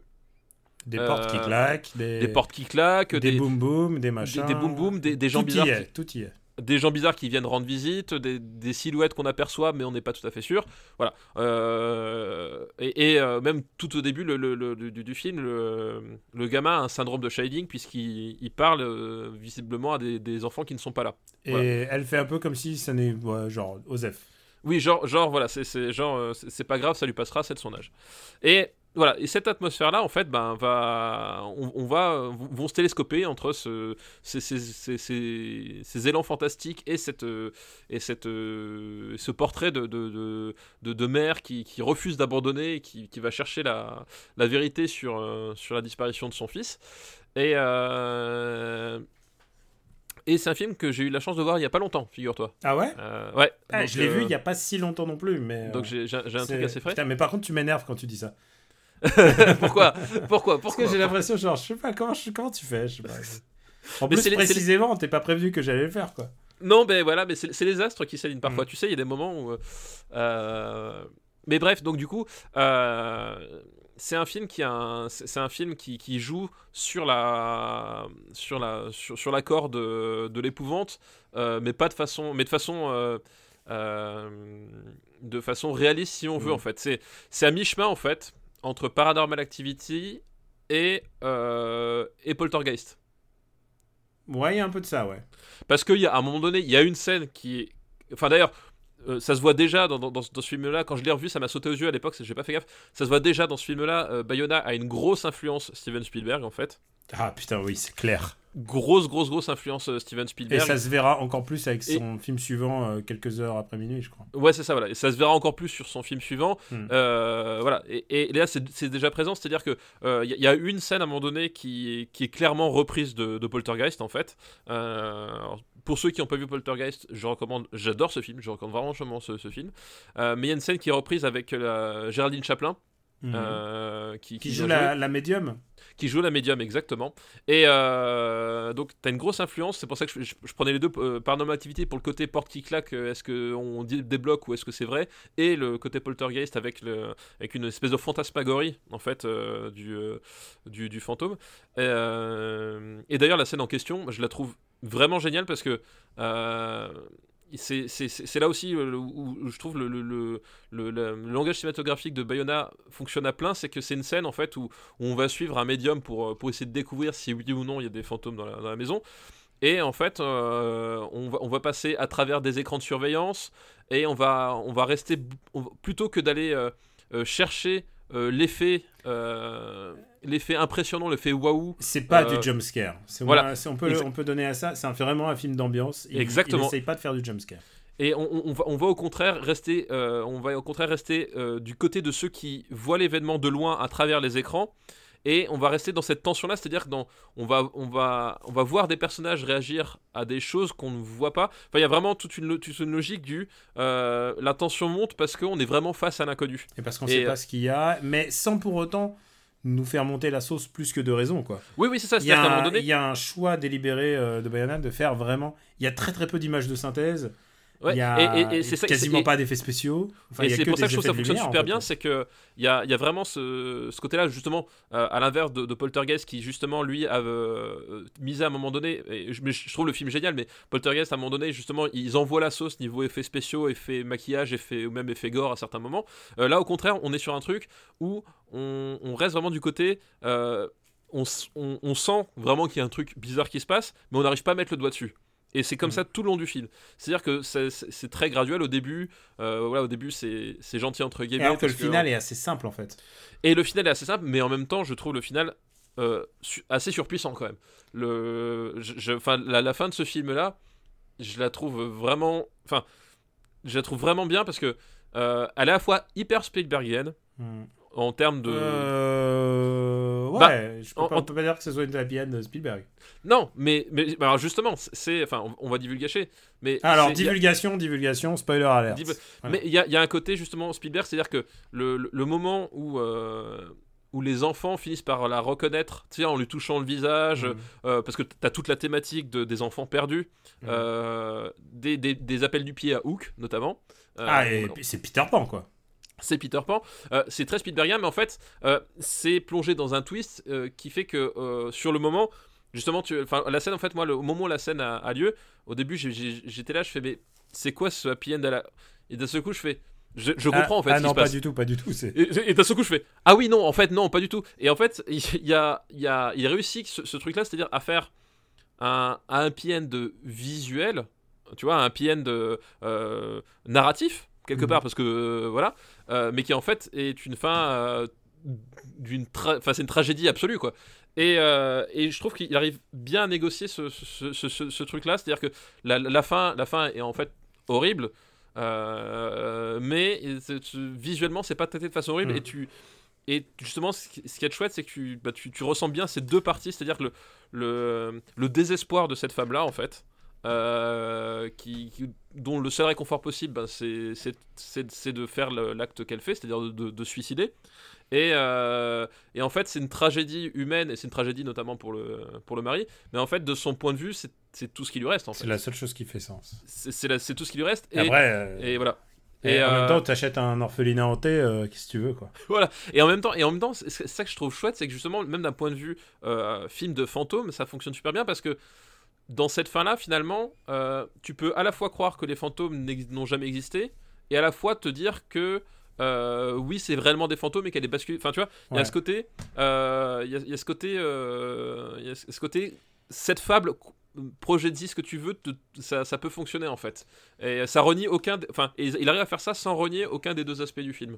Alors, où est-ce qu'on va le mettre? En sachant que c'est un film que j'apprécie, mais bizarrement. J'apprécie toute la, manière dont c'est fait. Je, trouve que c'est vraiment très intéressant de faire un film euh, d'angoisse, très low-key. Vraiment, euh, vraiment, je trouve ça super beau. Euh, Il y a des plans, il y a des plans vraiment dès le début, quoi. Tu fais waouh, tu sens que c'est un niveau de réalisation vraiment très intéressant. Vraiment, il y a, un vrai réalisateur derrière. Mais bizarrement, ça les maisons hantées ne me parlent pas comme, comme, comme style cinématographique. Donc, je te laisse me proposer euh, une place. Euh, Moi, c'est un film que je trouve chouette. Alors après, il a, il a, il, a, il a ses défauts aussi. Euh, C'est-à-dire que euh, Bah, globalement, c'est aussi un mélo. globalement, c'est- c'est-à-dire que ouais, ça, il y a, Il y a des enfants qui jouent. non, mais il y a, il y a- il y a des- il y a des moments en fait où, où, où justement la peut-être la partie mélo aurait mérité d'être un peu raccourcie. C'est-à-dire qu'il y, a, un peu de longueur sur, le- sur le milieu et ça aurait peut-être euh, mérité d'être euh, voilà un- peut-être un, un peu plus un peu plus concis, un peu plus ramassé sur certains points. Euh, mais après, je, enfin comme dit, je trouve le, le twist de fin super efficace et, euh, et en plus enfin c'est un twist qui a vraiment du sens quoi. Mm. C'est-à-dire que c'est pas c'est pas juste euh, voilà c'est pas juste de- un truc facile. Enfin il il ça a vraiment du sens. Ça ça s'inscrit bien dans la construction du, euh, du récit. Et euh, donc, il- il- voilà, il- tu sens qu'il y a des trucs qui sont un peu mal dégrossis, mais que globalement, il y a. Enfin, je trouve que ça, ça fonctionne vraiment, vraiment bien. Et c'est. Et c'est marrant, il y, a, il y a un parallèle à faire avec les autres en fait, hein, parce qu'on on est un peu sur, les, sur, des thématiques, euh, sur des thématiques proches, et, euh, et cette empathie pour le, pour, le, pour le fantôme en fait, Ouais. euh, qui, euh, qui, qui est assez caractéristique finalement de ce cinéma espagnol de ces années-là. Parce que y a... c'est pas le seul à justement adopter ce, ce point de vue du, du, de l'empathie pour le, pour le fantôme. Quoi. Alors, regarde la liste et ouf, propose quelque chose. Euh, Alors moi je te le dis déjà, je ne peux pas voir ça en dessous de l'auberge espagnole. Puisqu'on parle d'espagnol. Euh, Ouais, oui, je, je te ah, je l'entends totalement. Euh, euh, Moi le truc, c'est que je mettrais ça au-dessus du fabuleux destin d'Amélie Poulain. Ok, ça me va. Ok. Je veux dire, c'est cohérent par rapport à ce que j'en pense aussi, en fait. Ah bah voilà, tu vois. Bon, bah écoute, l'orphelinat, euh, 65e. Le deuxième de la liste est un film que euh, je n'ai pas vu, donc peut-être qu'il va falloir que je fasse des devoirs. Et Ah, tu vas me devoir de vacances, d'accord. Devoirs de vacances, en sachant que le prochain épisode, on va le tourner assez tôt, donc Peut-être pas pour le prochain épisode. voilà, ce sera peut-être pour l'épisode d'après. sinon, euh, je ne pourrais pas l'avoir légalement, sans doute, parce que c'est c'est un film japonais. C'est Sam Raimi présente The Grudge de Takashi Shimizu Ah, The Grudge, bah oui. de 2004. Et j'ai pas vu. Je crois, je crois que j'ai. euh, je, je suis pas sûr. C'est la version japonaise euh, 2004. C'est. Alors, euh, parce que justement, moi, c'est le Sam Raimi qui me. hum, Comment s'appelle qui me, qui me fait paraître bizarre. Il, il aurait produit la. Enfin, produit, ou en tout cas. euh, C'est ce que. la version japonaise C'est ce qui m'envoie. Non, non, non, non. Ah non, le 2004, c'est le Sarah Michel Gellar. Et je l'ai pas vu. Oui, c'est ça. Ah, c'est ce que je veux dire, parce que Hmm. quand tu, quand tu m'as dit euh, Non, Sam Raimi présente. J'ai un trou de. Oui, Donc, moi j'ai vu le remake. japonais, mais j'ai pas vu le remake. Tu l'as vu le remake? Euh, oui, j'ai vu, j'ai vu le remake. Ouais. Ouais, mais je crois que euh, le, justement le remake est aussi réalisé par euh, Par Takashi Shimizu. Shimizu. Donc je crois, je crois que c'est ça l'astuce en fait. Est-ce que ça vaut le coup que je me je m'embarque là-dedans? Euh, alors très honnêtement, ce n'est pas très très très bien, on va dire. Mais bon, ça fait partie de mon destin. Je vais devoir le voir. Ça fait partie de ton, ton destin. Ouais, ouais, c'est voilà, honnêtement, je t'attends pas à des miracles quoi. Alors ne t'attends pas à des miracles alors, mais je le, je le note. Et ne t'attends pas à des miracles pour le, le dernier film de cette liste. Vas-y. C'est une production Luc Besson présente. Yamakasi, Oh, merde. les samouraïs des temps modernes. Ah, c'était pas les, les- les samouraïs du vent? Je, je croyais, j'étais persuadé moi, je, tu vois. Non, non. Euh, ah, tu vois, bah, je- j'en apprends des choses. Ah bah les. Ah bah oui, ah bah on en apprend des choses. Ah bah. on aura vu beaucoup de trucs Besson aujourd'hui, bizarrement. Sans... Ah, on est Ah oui, alors il faut préciser un truc. euh, c'est vrai qu'on reçoit beaucoup de choses sur Luc Besson en ce moment, en, vertu de, de- de- bah, des, des, des charges qui pèsent euh, contre lui, des accusations. Et Benjamin m'a a clairement dit euh, Merde, est-ce qu'on devrait continuer à faire euh, Parle à mon Luc? Quelque part, on lui fait de la pub. Alors, je, ne- personnellement, je ne considère pas que Parle mon Luc soit à une, une- un seul atome de pub pour Luc Besson. Euh, oui, bah ah voilà, on, on sait- on a eu le cas de conscience parce que, Mm. euh, disons les choses franchement, Luc Besson est- a été accusé de harcèlement sexuel et il a été, re- euh, enfin les charges se sont alourdies ces, ces derniers jours là, Ouais. il y a, je sais pas, 3 4, jours, peut-être même une semaine, mais pas beaucoup plus. Ouais. Euh, est-ce que ça fait de la, la pub pour, pour Luc Besson? Je je suis pas sûr non Je plus. suis pas certain. Et, Euh, surtout, et- surtout qu'en plus, pour ceux qui ont déjà écouté Parle à mon Luc, je, On dit euh, je jamais- cla- Ouais, on dit je- jamais du bien. Ouais, et surtout, je clash assez souvent le fait que Luc Besson avait toujours eu un penchant un peu maladif pour les, euh, pour les jeunes femmes, euh, et pas forcément de la manière la plus élégante qui soit. Donc, euh, je pense que justement, le rappeler que ce genre de choses fera aussi partie du, du, podcast. Et, et, voilà, donc non, je, je ne suis pas non plus de l'avis d'arrêter par là mon Luc. C'est juste qu'il faudra avoir ça à l'esprit, que, bien entendu, qu'il aille se faire enculer. ouais, exact. euh, si coupable, qui. Voilà, si euh, coupable. que qu'il soit puni. Euh, Voilà. c'est aussi un film problématique, euh, puisque c'est un film qui aurait dû être réalisé par Julien Serry. Mais alors, mais ah, tu dis ça, non, non, problématique, je suis pas d'accord, parce que Quoi, quoi? Luc Besson, euh, quand même, euh, tu as dit euh, qui aurait dû être réalisé par Julien Serry. Alors, je crois que dans, dans, dans le- dans le truc, Ah, Julien Serry a, si a tu- commencé à bosser dessus. Tu confonds avec Les Fils du Vent, qui est le, le film Ah, de Julien mais oui. Voilà, c'est ça, c'est pour ça. Voilà, et là, on va Oui. devoir expliquer une page de l'histoire du cinéma français, Donc- euh, qui est euh, Julien Serry est le fils prodige de Luc Besson, euh, réalisateur de pub. Il lui confie la charge de Yamakasi en disant tu vas cartonner, tout ça, machin. Et en cours de route, il y a une grosse dispute à base de absolument assez dégueulasse. Et le film lui est retiré, lui Ouais, est retiré Manu Militari par, le, par Luc Besson. Mais, Et mais, gros mais procès tu- de Julien Serry. Mais tu dis, voilà, c'est problématique. Non, parce que Luc Besson fait les choses bien. C'est-à-dire qu'il retire le projet Julien Serry et il le confie peut-être à l'un des réalisateurs les, les plus, euh, les plus avant-gardistes et peut-être les, les- les plus visionnaires de tout le cinéma euh, français, qui est Ariel Zetoun. Ariel Zetoun, hein, on le rappelle, c'est quand même le réalisateur de Bimboland XXL. et de XXL. Donc, euh, voilà. du remake d'Angélique aussi. Hein? Et du remake d'Angélique. C'est vrai, il a fait le remake d'Angélique. Avec euh, Thomas Sisley. Putain, je, je savais même pas qu'il existait ce film. Vivement les années 2010. Moi, je te le dis. Oh, mais attends, attends. Tu me dis un, un remake Angélique Marquise des Anges. Mais oui. Ah, le, le truc avec Robert Hossein. Le truc avec Robert Hossein, sauf que là, c'est avec Thomas Sisley. Et, euh, et la fille, je crois que c'était. ah, je- je- ah, c'est Nora Azneder. Arne. Arne Zeder, voilà. Et donc, ça, ça existe. C'est c'est la réalité, c'est le monde dans lequel nous vivons. Eh ben, je dis, euh, voilà, donc ça prouve bien que Ariel Zetoun c'était l'homme de la situation et que on ne pouvait pas confier le projet à, un homme de confiance euh, euh, plus, plus, plus, comment dire, Mais convaincant que lui? Il y a eu, c'est vraiment sordide de la manière dans laquelle Julien Serry a été, parce que Julien Serry, il avait vraiment une ambition de réaliser un film en plus. Et, et au fur et à mesure, il s'est passé, alors il s'est passé plein de trucs, c'est-à-dire euh, Luc Besson, il était en train d'essayer de reprendre la main sur son film. Et, euh, au fur et à mesure, il voulait le virer, euh, le virer pour, bah, pour négligence, enfin vraiment pour faute professionnelle, quoi. Et ils ont essayé. Et alors, il y a eu des histoires sordides, par exemple. ils lui ont dit, mais il a même pas fait de répétition avec les acteurs. Or, il en avait fait, ça se voit pas dans le film, mais en l'occurrence, il en avait fait. Mais comme par hasard, genre une semaine avant le jugement, il y a eu un cambriolage chez lui et les bandes où il y avait les tests, euh, où il y a précisément les bandes où il y avait les tests des acteurs ont disparu. Donc, euh, bah, donc ils lui ont dit bah non, mais il n'y a, pas, y a pas de bandes. Euh, elles sont où les bandes des tests des acteurs? Tu vois, tu vois, Vraiment, c'est une histoire méga sordide et j'ai l'impression que. alors, je veux pas croire que Luc, Besson est. T'es en train d'insinuer que les procédés de production de Luc Besson ne sont pas toujours les plus éthiques possibles. Je veux pas dire que le... ah je dis rien, hein, je, mais je veux dire, je pense que Luc Besson n'est pas un gars très très gentil dans l'opération et qu'il a essayé de le de briser, ah. il a essayé de le briser. Alors moi, je, je, te trouve un peu dur avec Luc Besson parce que il a quand même une, réputation d'être un, homme assez, assez, charmant dans, dans, le milieu et euh, assez respectueux, du et pas du, pas du tout mégalomane en plus. Et, euh, et je crois que c'est Pascal Grégory lui-même qui, qui, disait « Je ne veux plus jamais de ma vie rebosser avec ce mec ». C'est vrai, c'est Pascal. Pascal qu'on respecte qu'on respecte et qu'on invite une fois de plus. C'est Pascal Grégory, si tu veux venir enregistrer un Super Ciné Battle, tu es le bienvenu. Tu, tu, es, un peu, tu es un peu notre héros.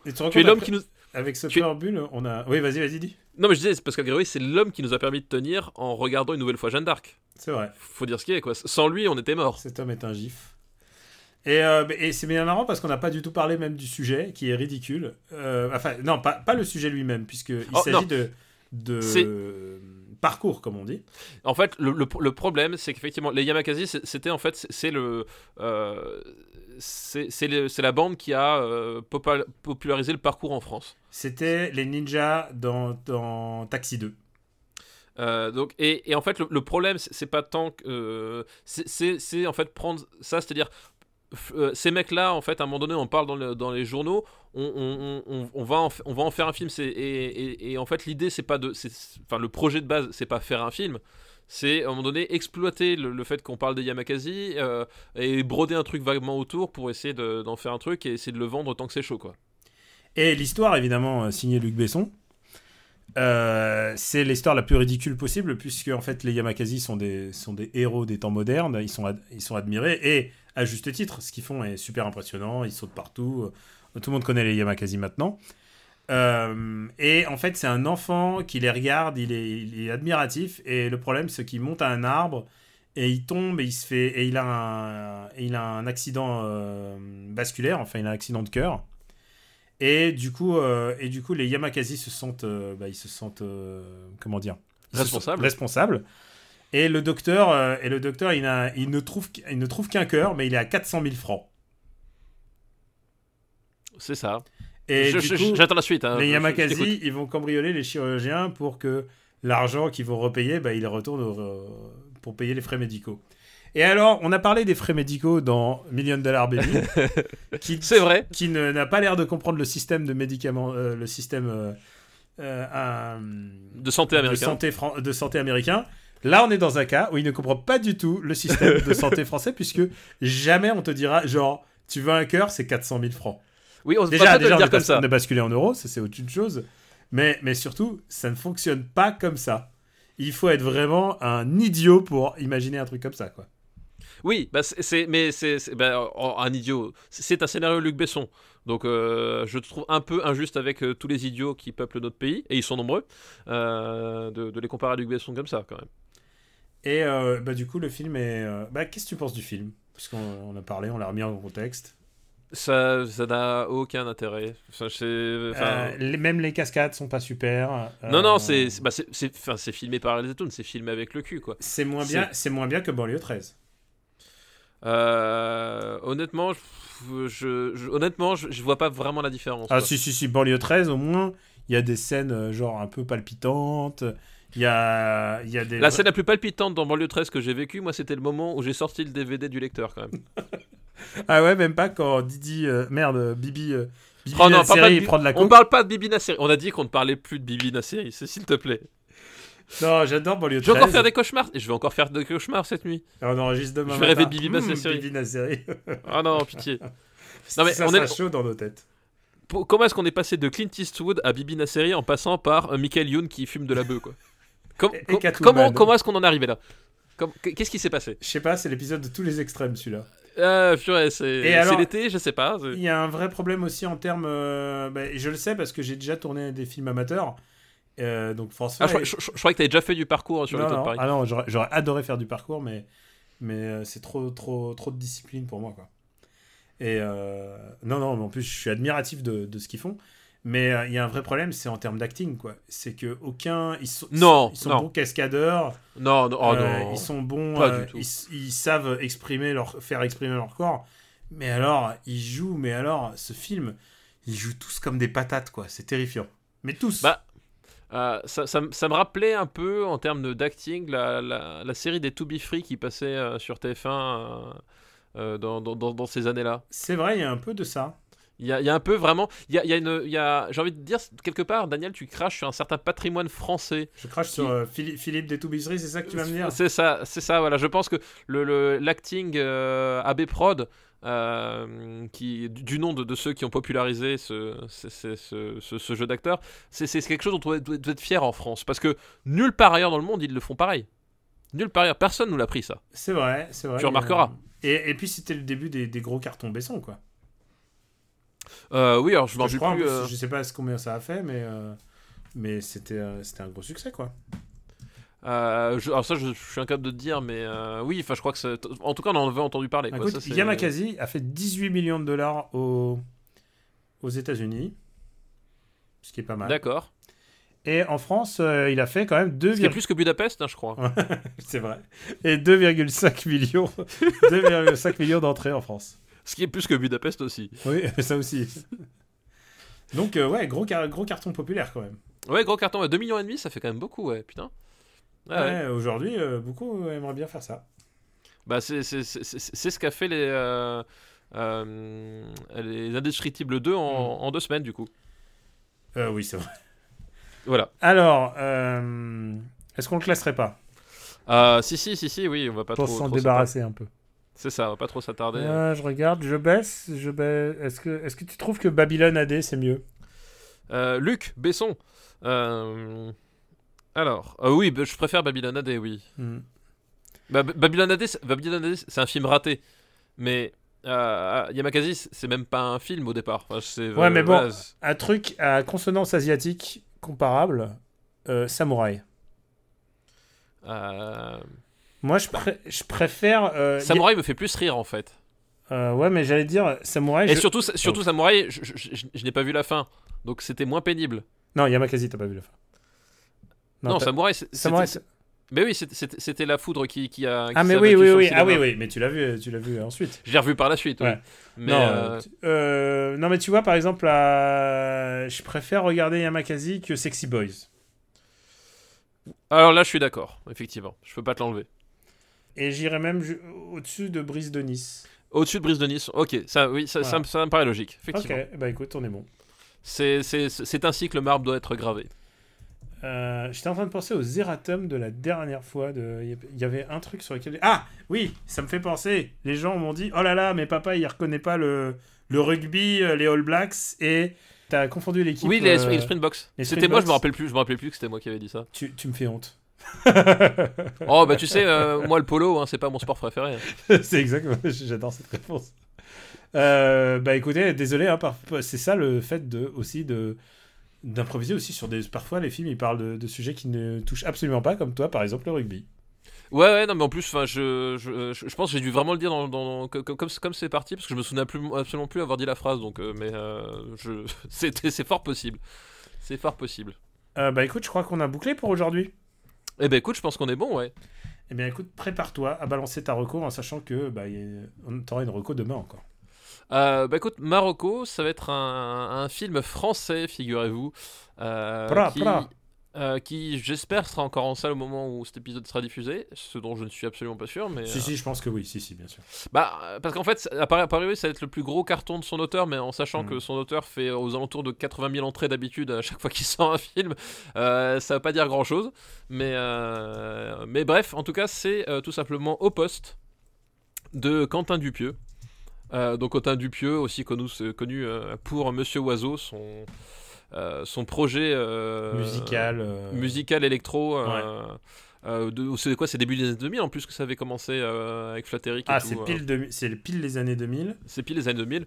Donc, euh, Et puis ensuite après, euh, a évolué vers le cinéma, vers euh, bah, hum, bah, Steak à Verstec et euh, euh, Wrong, Wrong Cop. Enfin, c'est le type qui a, qui, et a, et qui a donné une véritable carrière à Eric Judor en fait. Euh, tout simplement. Euh, et effectivement, Rubber. Et Réalité, avec Alain Chabat. euh, qui est, je dois avouer, mon Quentin Dupieux préféré. Euh, je trouve ce film vraiment, vraiment génial.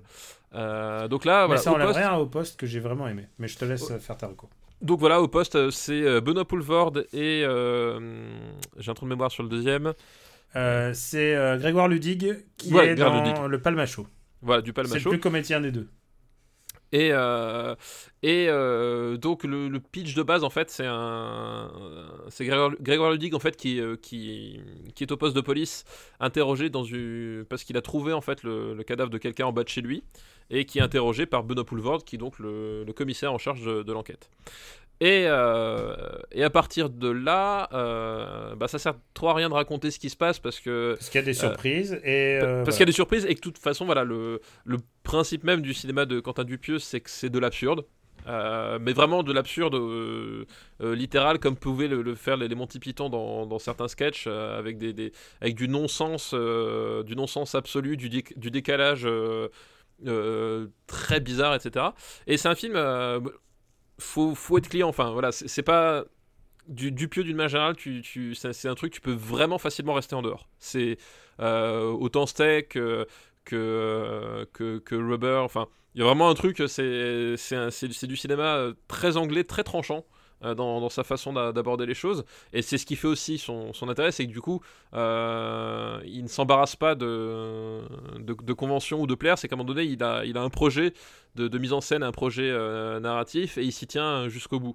Et on retrouve ça c'est à dire que c'est à la fois je trouve son, film peut-être le plus ouvert pour le grand public au poste, puisque la, base du récit, donc cet interrogatoire avec, entre le flic et le suspect, repose déjà sur, sur des codes euh, qui sont hyper assimilés par le public. Euh, D'ailleurs, Quentin Dupieux, euh, revisiter les, codes de- de- des genres populaires, c'est quelque chose qui fait énormément. Enfin, euh, c'est au, cœur de Rubber, c'est au cœur de, de Steak, c'est au cœur de, de réalité. Et là, il le fait avec le, le polar à la française. Euh, c'est pas pour rien d'ailleurs que l'affiche évoque clairement euh, Peur sur la ville. Euh, donc c'est peut-être à la fois celui qui, qui, qui- dans le- qui est peut-être le plus accessible parce que le, le, le- l'ossature narrative principale est très très familière pour le public et, euh, et c'est celle où de prime abord ça parle le moins en live. Mais en contrepartie c'est peut-être le, plus dés- déstabilisant parce que Rubber par exemple tu prends le pitch on te dit c'est un, un pneu avec des pouvoirs télékinésiques qui fait exploser la tête des gens. Ça me tu dis ça tu voilà c'est ça le pitch de Rubber et tu dis ça aux gens d'emblée ils savent que ils vont mettre les pieds dans un truc qui va être assez euh, assez non sensique quoi tu vois. T'es prévenu dès le départ. Dans Au Poste, c'est vachement plus in- insidieux, mais dans le bon sens du terme, c'est-à-dire que euh, prend la démarche inverse, c'est-à-dire qu'il il part sur, des- trucs euh, qui pourraient paraître vachement terre à terre, vachement plausibles, et par petites touches, ça, glisse, ça glisse, jusqu'à jusqu'à un final qui, qui, euh, qui, qui, qui risque de, frustrer ceux qui s'attendaient à, un- récit classique, mais qui en même temps donne vraiment l'intérêt au film. Enfin, c'est vraiment, une espèce de, c'est là, là où voilà, il dérobe le plus les, euh, le- le- le- les, besoins presque euh, du, public et s'amuse avec ça, quoi. Et, voilà, c'est un, un film voilà, qui, qui se construit, qui se déconstruit dans sa tête. Et l'humour de Dupieux, moi, c'est un truc que j'aime bien. Enfin, c'est, sur les décalages, c'est sur les non-sens. Euh, mais ça passe aussi par la mise en scène. Il y a plein de trucs, enfin, il y a plein de trucs en termes de, de, de, de- mise en scène qui sont, qui sont bien trouvés, bien, bien ficelés, qui sont assez subtils. Et, euh, voilà, et c'est un. Moi, bah, j'écoute, j'ai pris beaucoup de plaisir sur ce nouvel opus, quoi. Bah écoute, je te plus sois et je te laisse euh, faire entièrement toute la reco parce que vraiment j'ai fait un MDR dessus. Euh, je trouve que c'est un, super film et je trouve que c'est presque le moins barré de ces films en fait. Oui, c'est ça, mais c'est ce que je dis, c'est, paradoxalement le moins barré, celui dans lequel, enfin, le, vraiment le, le contexte Le plus plausible. le plus plausible, le plus familier. euh, mais en même temps, du coup, je pense que comme c'est le plus plausible, c'est peut-être celui qui risque de, de plus frustrer les, les gens. Tu vois ce que je veux dire le, Ouais. le néophyte. Euh, C'est-à-dire que dans tous les autres, à un moment donné, t'es es très vite au courant que c'est complètement barré et que euh, ça va partir complètement en live. Là, jusqu'à assez tard dans le récit, finalement, il, il va te faire croire que ça va être un film classique, quoi. Et puis finalement pas du tout. Et, euh, et c'est ça qui risque de justement de de- peut-être d'énerver ceux qui sont allergiques au, au style quoi. Et ben pour Marocco, je vais être radical. La moustache. La moustache, c'est ça, c'est la moustache. The moustache, the IMF, the Impossible Mission Force, the Fallout. Alors comment c'était? Ah, tu sais quoi je- Parce qu'au moment où on va diffuser, le film sera pas encore sorti. Non, il sera pas encore sorti. Il restera quoi Une semaine, dix jours, je crois. Ouais, même plus. Et Oh je vache. peux juste te hyper. J'aime ce film d'amour. C'est vraiment un film que j'adore complètement. Il fait bien ce que Mission Impossible 3 faisait mal. Ah, ah. Et, et surtout, c'est sans doute le film d'action. C'est le meilleur film d'action, je pense, que j'ai vu depuis euh, Fury Road. je vois. Ah, c'est un film qui me donne exactement ce que je veux. Il me donne aussi de la téléportation dans Paris euh, de manière pas très logique, ce qui, Ouais, est, mais alors- ce qui est un gage de qualité pour moi. Mais en- et en même temps, ça tu le remarques parce que t'es parisien. Mais dans combien de films tu te fais la réflexion dans des patelins que tu ne connais pas? Ah bah c'est sûr, parce que et en plus, c'est pas que dans Paris. Honnêtement, c'est c'est d'un niveau de c'est d'un niveau de classe que j'ai rarement vu. Et il y a un moment, euh, au début, je te je dis juste au début, il y a le- la boss du, du CIA qui fait Ouais, euh, elle pointe Tom Cruise, il dit Vous, vous avez un scalpel. Elle pointe donc Ethan Hunt. Et Ouais. elle dit Nous, on a besoin plutôt d'un- d'une massue. on a besoin d'une massue. Et là, il y a Henri Cavill, quoi. Henri Cavill passe beaucoup de temps à enlever sa veste. Tu, tu veux quoi, je te dis? Le seul truc qui est presque décevant, c'est qu'on voit pas le torse de Tom Cruise alors que je m'attends à quelque chose quand même. Je m'attends Ah. au moins de voir le torse nu de Tom Cruise. Et là, tu sens que c'est une nouvelle, euh, Une nouvelle ère. une nouvelle ère pour lui. C'est un peu le, le film de la maturité. Mais c'est le film de la maturité avec, avec des camions dans la gueule, quoi. Ah putain. Il J'ai tel- j'ai tellement, tellement hâte. Il y a des Vraiment. camions dans la gueule, et faut le voir, et en plus je l'ai vu en IMAX, putain, mais qu'est-ce que ça blaste Et c'est euh, c'est c'est- c'est génial. Alors évidemment, c'est un plot avec des histoires de plutonium volé et tout, combien de fois on pourra voler du plutonium, mais tous les acteurs, j'ai- j'aime tous les acteurs de ce film. Euh, Rebecca Ferguson, elle est extra, Euh, le méchant, il est super, euh, enfin vraiment, ils sont tous, ils sont tous parfaits, quoi. Ouais, je- mais non, mais vraiment, ça fait. un- Quand, quand je- moi, je, c'est la, première fois que je voyais une bande-annonce qui, qui me promettait quelque chose que, que, que- voilà, qu'on avait besoin, tu vois. Christopher McQuarrie, monté en puissance. Ah putain, mais j'ai tellement. Mais j'ai- depuis, depuis le temps que je crois en ce réalisateur et que. D'ailleurs, bah, on en profite, tiens. La, la euh, petite pub euh, interne, mais on, on a fait le. Un épisode, la- Mission Impossible. Ouais, l'épisode ce Super Ciné Battle, Mission Impossible Battle, Hmm. avec, euh, avec Benjamin, où on a classé tous les Missions Impossibles, et, euh, et on parlait déjà de, de Macquarie. de Macquarie, du tour de force en termes de, de, de réalisateur de films d'action qui, qui, qui, qu'il est devenu, quoi. C'est, c'est, c'est... Et j'ai tellement hâte de voir ce nouveau Mission Impossible, tellement, Euh, les... Je crois que c'est mon épisode préféré.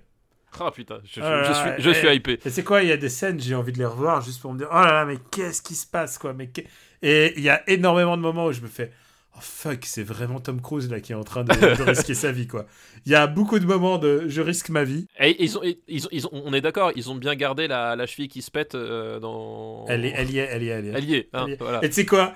Dans la salle, ça a fait aïe Alors que normalement, tu le remarquerais pas. Mais c'est tellement fait comme ça, tu fais aïe.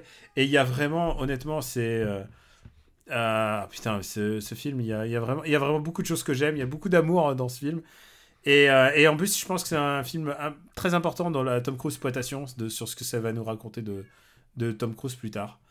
et euh, sur ce moment de sa vie, parce qu'il va bientôt avoir 60 ans, le mec, quand même. Bah oui oui c'est ça mais bah, moi c'est ce que bah, ce que je disais en préambule de euh, euh, même pas même pas forcément en préambule c'est ce que je dis dans le livre Super euh, Super Ciné Battle c'est que euh, on va arriver forcément à un moment donné où Tom Cruise va devoir passer le relais d'une façon ou d'une autre quoi parce que même si c'est One Army Man il va arriver à une certaine limite de son corps au Mm. bout d'un moment quoi et, euh, et ne- et, à mon, mon sens il ne le fera que dans un Mission Impossible C'est vrai que c'est ça, c'est sa série, quoi. C'est c'est la série récurrente avec l'acteur. euh, je crois que d'Hollywood, en ce moment, il n'y a, a rien qui, qui arrive à la, non seulement à la cheville de ça, enfin. en oui la cheville, à la cheville pétée de ça Oui, c'est vrai. non, mais il y a Fast and Furious qui, qui s'impose. oui mais euh, non mais, mais c'est Fast c'est and très différent, quoi. Fa- Fast and Furious, ça nous fait rire, mais en termes de cinéma, on n'est pas du tout euh, dans les mêmes. euh, Voilà, Mm. c'est Fast and Furious, c'est c'est du plaisir coupable, alors que Mission Impossible, il y a. Enfin, j'ai pas vu celui-là, mais euh, ne serait-ce que le, le, le, le 1, 1, 1, 1, 4, 5, il y a du vrai cinéma dedans. Quoi. Ouais. Tu, tu peux Bah, pas enfin, nier, quoi. bref, allez-y, Fallout, c'est de la bombe bébé. C'est vraiment. euh, je, je reviendrai encore dans After Eight, forcément. Ah, ah, bah oui, forcément, j'ai tellement hâte. Mais, mais je- tu, tu peux pas être déçu, quoi. C'est. Ah là là. Henri Cavill, il est tellement. Oh là là, il est parfait, quoi. Tellement moustachu, tellement est- moustachu. Mais tu sais quoi, quand, quand on veut montrer qu'un personnage est mauvais par rapport. Parce que c'est un badass, en fait, c'est ça son propos. Alors que l'autre, il, il joue un peu dans les règles. Ah, putain, il est tellement parfait. Dès le début, quoi. Et je crois que c'est c'est mon un de mes films de Paris préférés, quoi. Ah là, j'ai Ah hâte, j'ai hâte, j'ai hâte. C'est quoi? Il y a une telle utilisation de, de Paris et de ses, et de, et de ses monuments. Et putain, mais ah, ah, ah, le trailer ne te montre rien du tout, quoi. Il y, a des, il y a tout ce que tu veux. Il y a, il y a de la remontée en contresens. Voilà ce que je puis dire. J'ai hâte, j'ai hâte. Voilà. Euh, bah écoute, c'est tout pour aujourd'hui. On, Bah on ouais. met le couvert très bientôt, donc on va être très bref.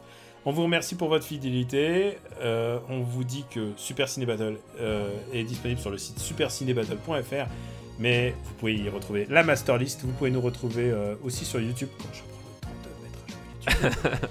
Et mais principalement sur votre euh, votre euh, apps de podcast, votre provider habituel de podcast. Euh, Stéphane, je te dis pas où peut-on te retrouver, tu vas nous la faire demain et, Oui, et puis exactement. voilà. manière tout le monde sait où on peut te retrouver. Exactement. Voilà, je, je, je, je, je suis partout et nulle part à Je la crois fois. que t'es dans Retro Laser 2 là et t'as un test Oui. à venir euh, début août. T'as Exactement. vu comment je connais ton actu? Exactement. à croire, que Putain, à croire que mon meilleur agent. Ouais, Voilà, mon meilleur agent. Exactement. Donc euh, on vous embrasse très fort et on vous dit euh, à bientôt pour un, un épisode. euh, Putain, c'était un épisode. C'est un des épisodes les plus baroques qu'on ait fait là. Ah oui, oui, là, là, ça partait bien en live. voilà. On vous embrasse très fort et on vous dit à bientôt. Ciao, à bientôt. Ciao.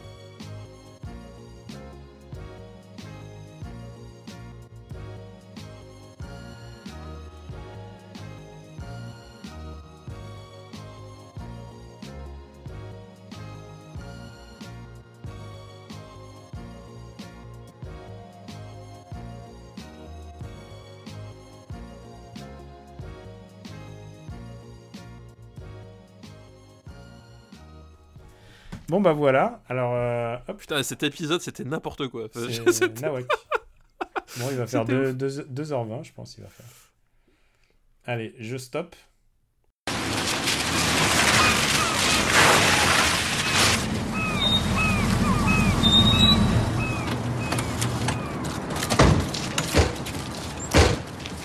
T'as apporté ce que je t'ai demandé? Ah ouais, mais non, euh, non, euh, chef, moi c'est fini le business. hein. Maintenant, moi je suis devenu le mentor d'Alphonse. Et il est devenu chanteur. Tu veux me faire rigoler ou quoi? Mais non, mais je te jure, je te jure, il fait du frunk. De quoi? Du frunk. C'est un mélange de funk et de rap. Vas-y, je vais lui montrer.